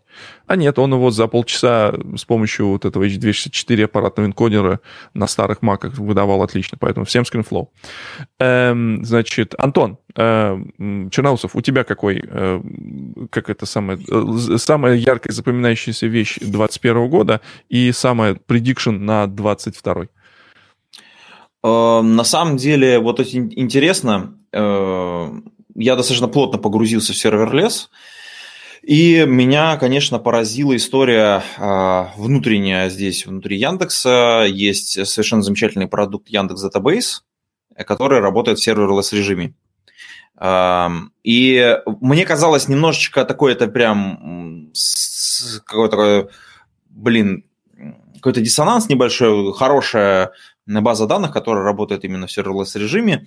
А тут э, случился реинвент у Амазона, и большая часть, ну так это вскользь такая, как бы вот такой тренд, внутри большей части технологических докладов, связанных с базами данных, они говорили, ну вообще, э, ну современные базы данных, которые работают в облаках, должны быть серверлесными. И они должны, вот, вот, и, и вот все идеи, которые э, ребята заложили в Яндекс Database, они тут внезапно как бы Э, со сцены AWS прозвучали. Ну, такой вот такой микс получился, и вот это для меня было внезапно, с одной стороны, а с другой стороны очень приятно. Вот. Я жду здесь прорывов в следующем году. Не знаю, какие они будут еще пока, но мне кажется, что здесь э, люди начинают подходить к тому, что с базами данных тоже нужно работать в serverless режиме, и это должно быть обычное дело. Так же, как мы работаем с серверлесными очередями, так же, как мы работаем с S3, как со сториджем, как э, с хранилищем, так же, как мы работаем с лямбдами по запросу. Вот это все должно в базах данных быть примерно так же. Оно ну, не знаю, как это получится. А вот э, эти транзакции в Яндекс Database, да, есть, конечно. А драйвер какой Это... там? Postgres какой А, не, не, не, не, не Postgres. Да, свое. Ну, потому что, как бы, все зачастую датабейзы, которые более-менее... Вот, например, у меня в прошлом году изучение этой самой всей темы тоже заняло некоторое момент. Есть такая база, называется Superbase. Это типа open source имплементация а open source имплементация гугловского Firebase. Это как раз вот э, откуда все серверлесные базы данных, собственно, растут. Firebase как раз э, пионирует, так сказать, вот эти идеи э, работы. Потом была еще есть, есть фа, фона, фауна. Э, она вот вроде как бы технологически клевая, но про нее что-то не слышно совершенно ничего. Вот. И она давно как бы развивается, и она как раз именно cloud такая, native, serverless, вот это вот все. И э, вот эти все Firebase, Superbase и прочее-прочее, они э, в какой-то в какой-то момент, в какой-то момент период жизни все предоставляют почему-то подсгрессовский интерфейс для, для работы. Ну, а очень, очень понятно почему. Потому что огромная комьюнити Postgres э, людей, если ты хочешь получить а, новых пользователей, ты по бизнесу должен затащить их, а значит предоставить им хороший интерфейс. И если он будет Postgres, то это очень хороший такой way. Даже, ну, очень понятная даже история. такие штуки, типа, есть такая штука, называется Materialized. А, это... Э, это это Stream Processing Engine, который, или там даже можно назвать стриминг database, которая умеет строить реалтаймовые вьюхи поверх кавки, например, тот же самый, и отдает все это по интерфейсу Postgres, да, то есть ты можешь э, сделать с помощью SQL какой-нибудь э, какую-нибудь вьюху над кавкой, да, и отдавать ее наружу, чтобы тулы типа какого-нибудь, ну, не знаю, ну, взять любой какой-нибудь табло какой-нибудь, Э, или JetBrains, этот Data Grip, э, я, я правильно название сказал? Подожди, а, как, а, у вас, а у вас же есть визуализация какая-нибудь там, типа, дата-аналисты? Нет, этот, э, а data, Пока нету. Датавор есть. Дата, вот это, датавор. Датавор. Вот. И, сейчас посмотрю, где мой JetBrains Toolbox. Не, подожди, Антон, а в чем прикол серверлес со своим кастомным интерфейсом? То есть, ну, серверлес есть дата есть дата это же Динамо. Спел.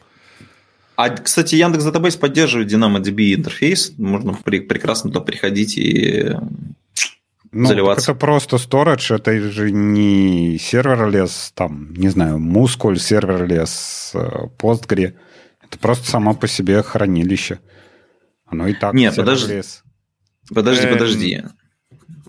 Там же, как бы, смотри, у нас есть э, э, два... Э, ну, вот если, давайте так, мы, если мы говорим про serverless базы данных, то, по сути дела, есть два...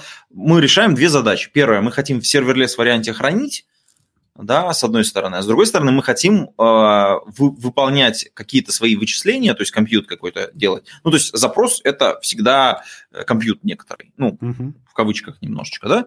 Мы хотим его тоже выполнять в серверлесс варианте. Мы не хотим за него платить, что у нас там серваки подняты, и мы за них платим.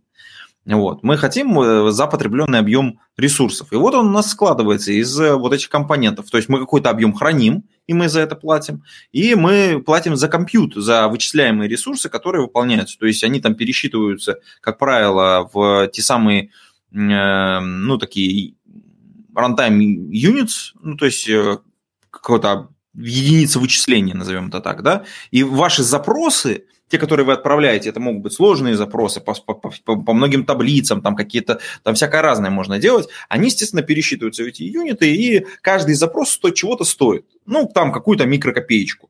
Но в итоге, как бы, э, там суммарно вы платите вот это, плюс еще трафик там, насколько я понимаю. Ну, или трафика даже нет. Ну, вот смотрите. Но обычно и в итоге... нет, ты учитывают именно как да, да, да. юнит, обычно учитывают как... все эти, эти вещи. Да. И в итоге получается такая история, что э, ты, ну, в чем серверлесность? Отсутствие серверов, ты про это не думаешь абсолютно. Вот у тебя есть дырка, куда ты отправляешь данные, они mm-hmm. там хранятся, они там за них там а, за доставку, за хранение, за то, что они там будут сохранены, забакопированы, за то, что ты будешь отправлять туда запросы, ты вообще не думаешь, да, потому что он автоматически скалируется в зависимости от объема твоих э, запросов. Это вообще это, чуть, чуть ли не магия внутри сделана, которая позволяет, ну, понятно, что там э, понятная механика, как это скалирование производится, да, и как это масштабирование мощностей производится именно под тебя. Ты не думаешь об этом вообще абсолютно. И здесь именно в этом и есть серверлесность. Yeah. А дальше важный момент. У тебя есть, ну, по крайней мере, если мы говорим про YDB, то есть Яндекс Database, то там есть э, два варианта использования – Э, ну, два варианта есть там классические, что ты можешь на свои сервера поставить, это изначально было сделано, а потом есть серверлесный вариант. И вот мы сейчас говорим про серверлесный вариант. В серверлесном варианте есть два, два интерфейса, по которым ты можешь доступаться. Первое – это интерфейс поддержки э, DynamoDB, то есть AWS-овского протокола, да, по, по сути дела, работа с DynamoDB. И здесь важный момент. Зачем это сделано? Есть готовые потребители э, вот этой серверлесной модели в AWS. И если они хотят а, переехать из AWS в Яндекс Клауд, они спокойно свое приложение просто перетаскивают, потому что не нужно думать, а как мне с DynamoDB пользоваться. Да вот оно есть готовое просто рядом. И стандартный интерфейс взаимодействия. Это ну, раз. Это понятно. Но это не совсем то, да. да. А, понятно, что когда ты хочешь гораздо больше и более интересные истории, то есть если транзакции, то ты начинаешь пользоваться драйвером Яндекс Database, и здесь, конечно, нужна переделка определенная. Ну, а дальше ты как погружаешься в драйвера там, для Java, для всего остального, там тоже есть, там, но для ноды, вот, кстати, там недавно опубликовали, а, по-моему, SDK а, новенькая, для C-Sharp есть, ну, то есть, как бы, приходите, пользуйтесь. Прикольно. Прикольно. Так, все, всех сказали. Сейчас э, я что-нибудь скажу. Самая клевая штука в 2001 году это, как его называется? В 2001, да. Да, в 2001. Э, называется computational фото. Вот это мне реально башку снесло. С, с моими кривыми руками можно офигенные фотки делать. Это, конечно, клевая технология, которая мне очень понравилась в 2021 году. Что, ты, ты хочешь сказать, что тебе жена сказала, что ты хорошо фоткаешь? Ну, всегда говорила как бы теперь, э, теперь э, всегда говорил, теперь, что плохо, а теперь да, хорошо. Теперь да, хорошо. да, да, да, да. Computational Стеснялся, как сразу такой. Computational фото рулит.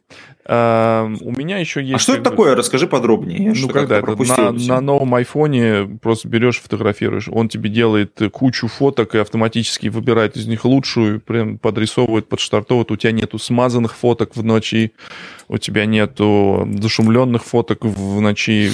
Очень клевая технология, как она работает, и прям, прям кайф. Фотографировать прям на телефон стало еще в два раза прикольней. А у меня еще, конечно, 2001 год, это год был всяких железок, которые связаны с, эм, с, с всяким стримингом и прочего-прочего, но это как бы неинтересно. А чего я жду от 2022 года? Наверное, каких-то больших э, прорывов э, в софте, да, потому что софт становится говенее, железо становится лучше и лучше, а софт становится говенее и говенее, поэтому э, желательно, чтобы появились всякие поддержка, ну, поддержка, э, естественно, технологий ARM, как говорит э, Алексей, чтобы уже все, уже даже смотришь э, в эти, в, в Task Manager и видишь Intel, и уже как-то даже неприятно вот это лицо, как это такое. Чего, ребят, ну перекомпилируйте, пересоберите проект. Чё? Вот, эм, это прикольно. Этот самый, как он называется, арм-снобизм э, начинается. Вот. Я как бы looking forward узнать больше об э, вот этим всем об этой всей железке, что она может, но вот сегодняшний, не знаю, тест, посмотрим, как она собирается. Э, прошлый подкаст собрался за минуту. Часовой выпуск э, подкаста собрался меньше, чем за минуту, там, там 50 с чем-то секунд. Это, конечно, круто. Это очень круто. Э, не то, чтобы я раньше страдал, там, жду 2-3 минуты, но все равно, когда ты видишь, типа, вот, ну, реально, часовое шоу. Я помню те времена часовое шоу собиралось 10 минут.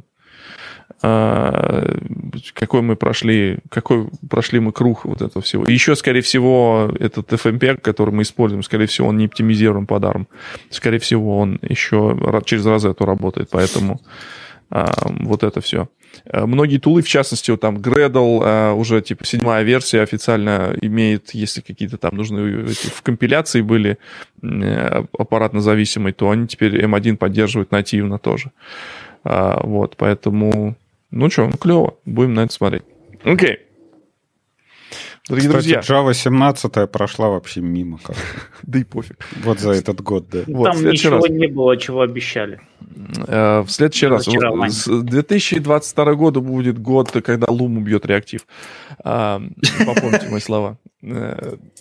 И на этом я считаю, что мы закруглимся. Э, предновогодний выпуск, коллеги, всех, всех с наступающим, все наших слушателей с наступающим Новым годом, чтобы было, желаю, желаю, чтобы все, э, чтобы у всех все получалось. Я думаю, что мы все-таки какой-нибудь новогодний тоже запишем, когда у нас там Новый год-то будет следующий. Э, мы попадаем в, этот, в это окно празднований. Эм, у нас получается Новый год. Ну, вот следующая среда, давайте где-то мы числа 5 соберемся и, собственно, обсудим, э, как нам живется в новом Кто году. что ел. Да. Э, Вот. А, может быть, в следующий раз расскажу про железки для стриминга. Тут тоже пишут э, люди, что было бы интересно. В следующий раз обязательно расскажу. А на этом я хочу сказать спасибо моим постоялым закадыкам. Сегодня со мной были в моей виртуальной студии. Это был Антон Черноусов, он же известный как Голодный. Он вообще красава сегодня в правильной футболке пришел. Прям вообще респект, уважуха. Эм, к вопросу о, там, я там мимас постил в нашем телеграм-канале, который можно тоже найти везде и приходить туда. Вот что-то мы сидим и до тысячи никак не можем добить. Приходите в наш телеграм-канал, там клево. А, я постил мимас, что э, современные программисты, они как бы покупают дорогие железки и дорогие кресла, а футболки не могут купить себе новые. А зачем? Когда вот, О, вот, разбор... вот, Футболка разбор Сделали полетов, и хорошо сразу. Сделана была с любовью, отличного качества. И можно носить, она не мнется, не дымит, не пенится, не пригорает. Поэтому Э, да. До, до, до новых, как говорится, встреч на просторах э, э, реального мира. Может быть, мы еще сделаем вам футболки. Можно да, заносить. пейте кофе, пишите Java. Вот именно. И заносите на Patreon. Так, Антон Голодный э, всем отправляется. Э, сегодня с нами были э, Антон... Э, Архипов из солнечного Таллина, кушал пиццу, пил вино. Э, спасибо, дорогой, что пришел. А, и Всегда с наступающим. И он тоже уходит. Алексей, и вот мы остались вдвоем. Обожу да. Алексей из солнечной Москвы сегодня. С вами был э, и рассказывал про всякие технологии. Да, как всегда говорил всякие гадости. Хочу поздравить всех с Новым годом. Надеюсь, этот год будет, наступающий год будет э, лучше, чем предыдущий для всех. Все вы получите все, все, что заслужили, и все будет у вас хорошо. Алексей, спасибо, что остаетесь с нами. Э, до новых встреч в новом году. И остался теперь я с вами, дорогие друзья. Мы продолжаем тестировать переполнение буфера в рестриме и смотреть, насколько хорошо эта картинка будет выглядеть потом. До новых встреч в эфире. С вами был Виктор Гамов и постоялый из Закадыки. Подкаст «Разбор полетов». Всем пока.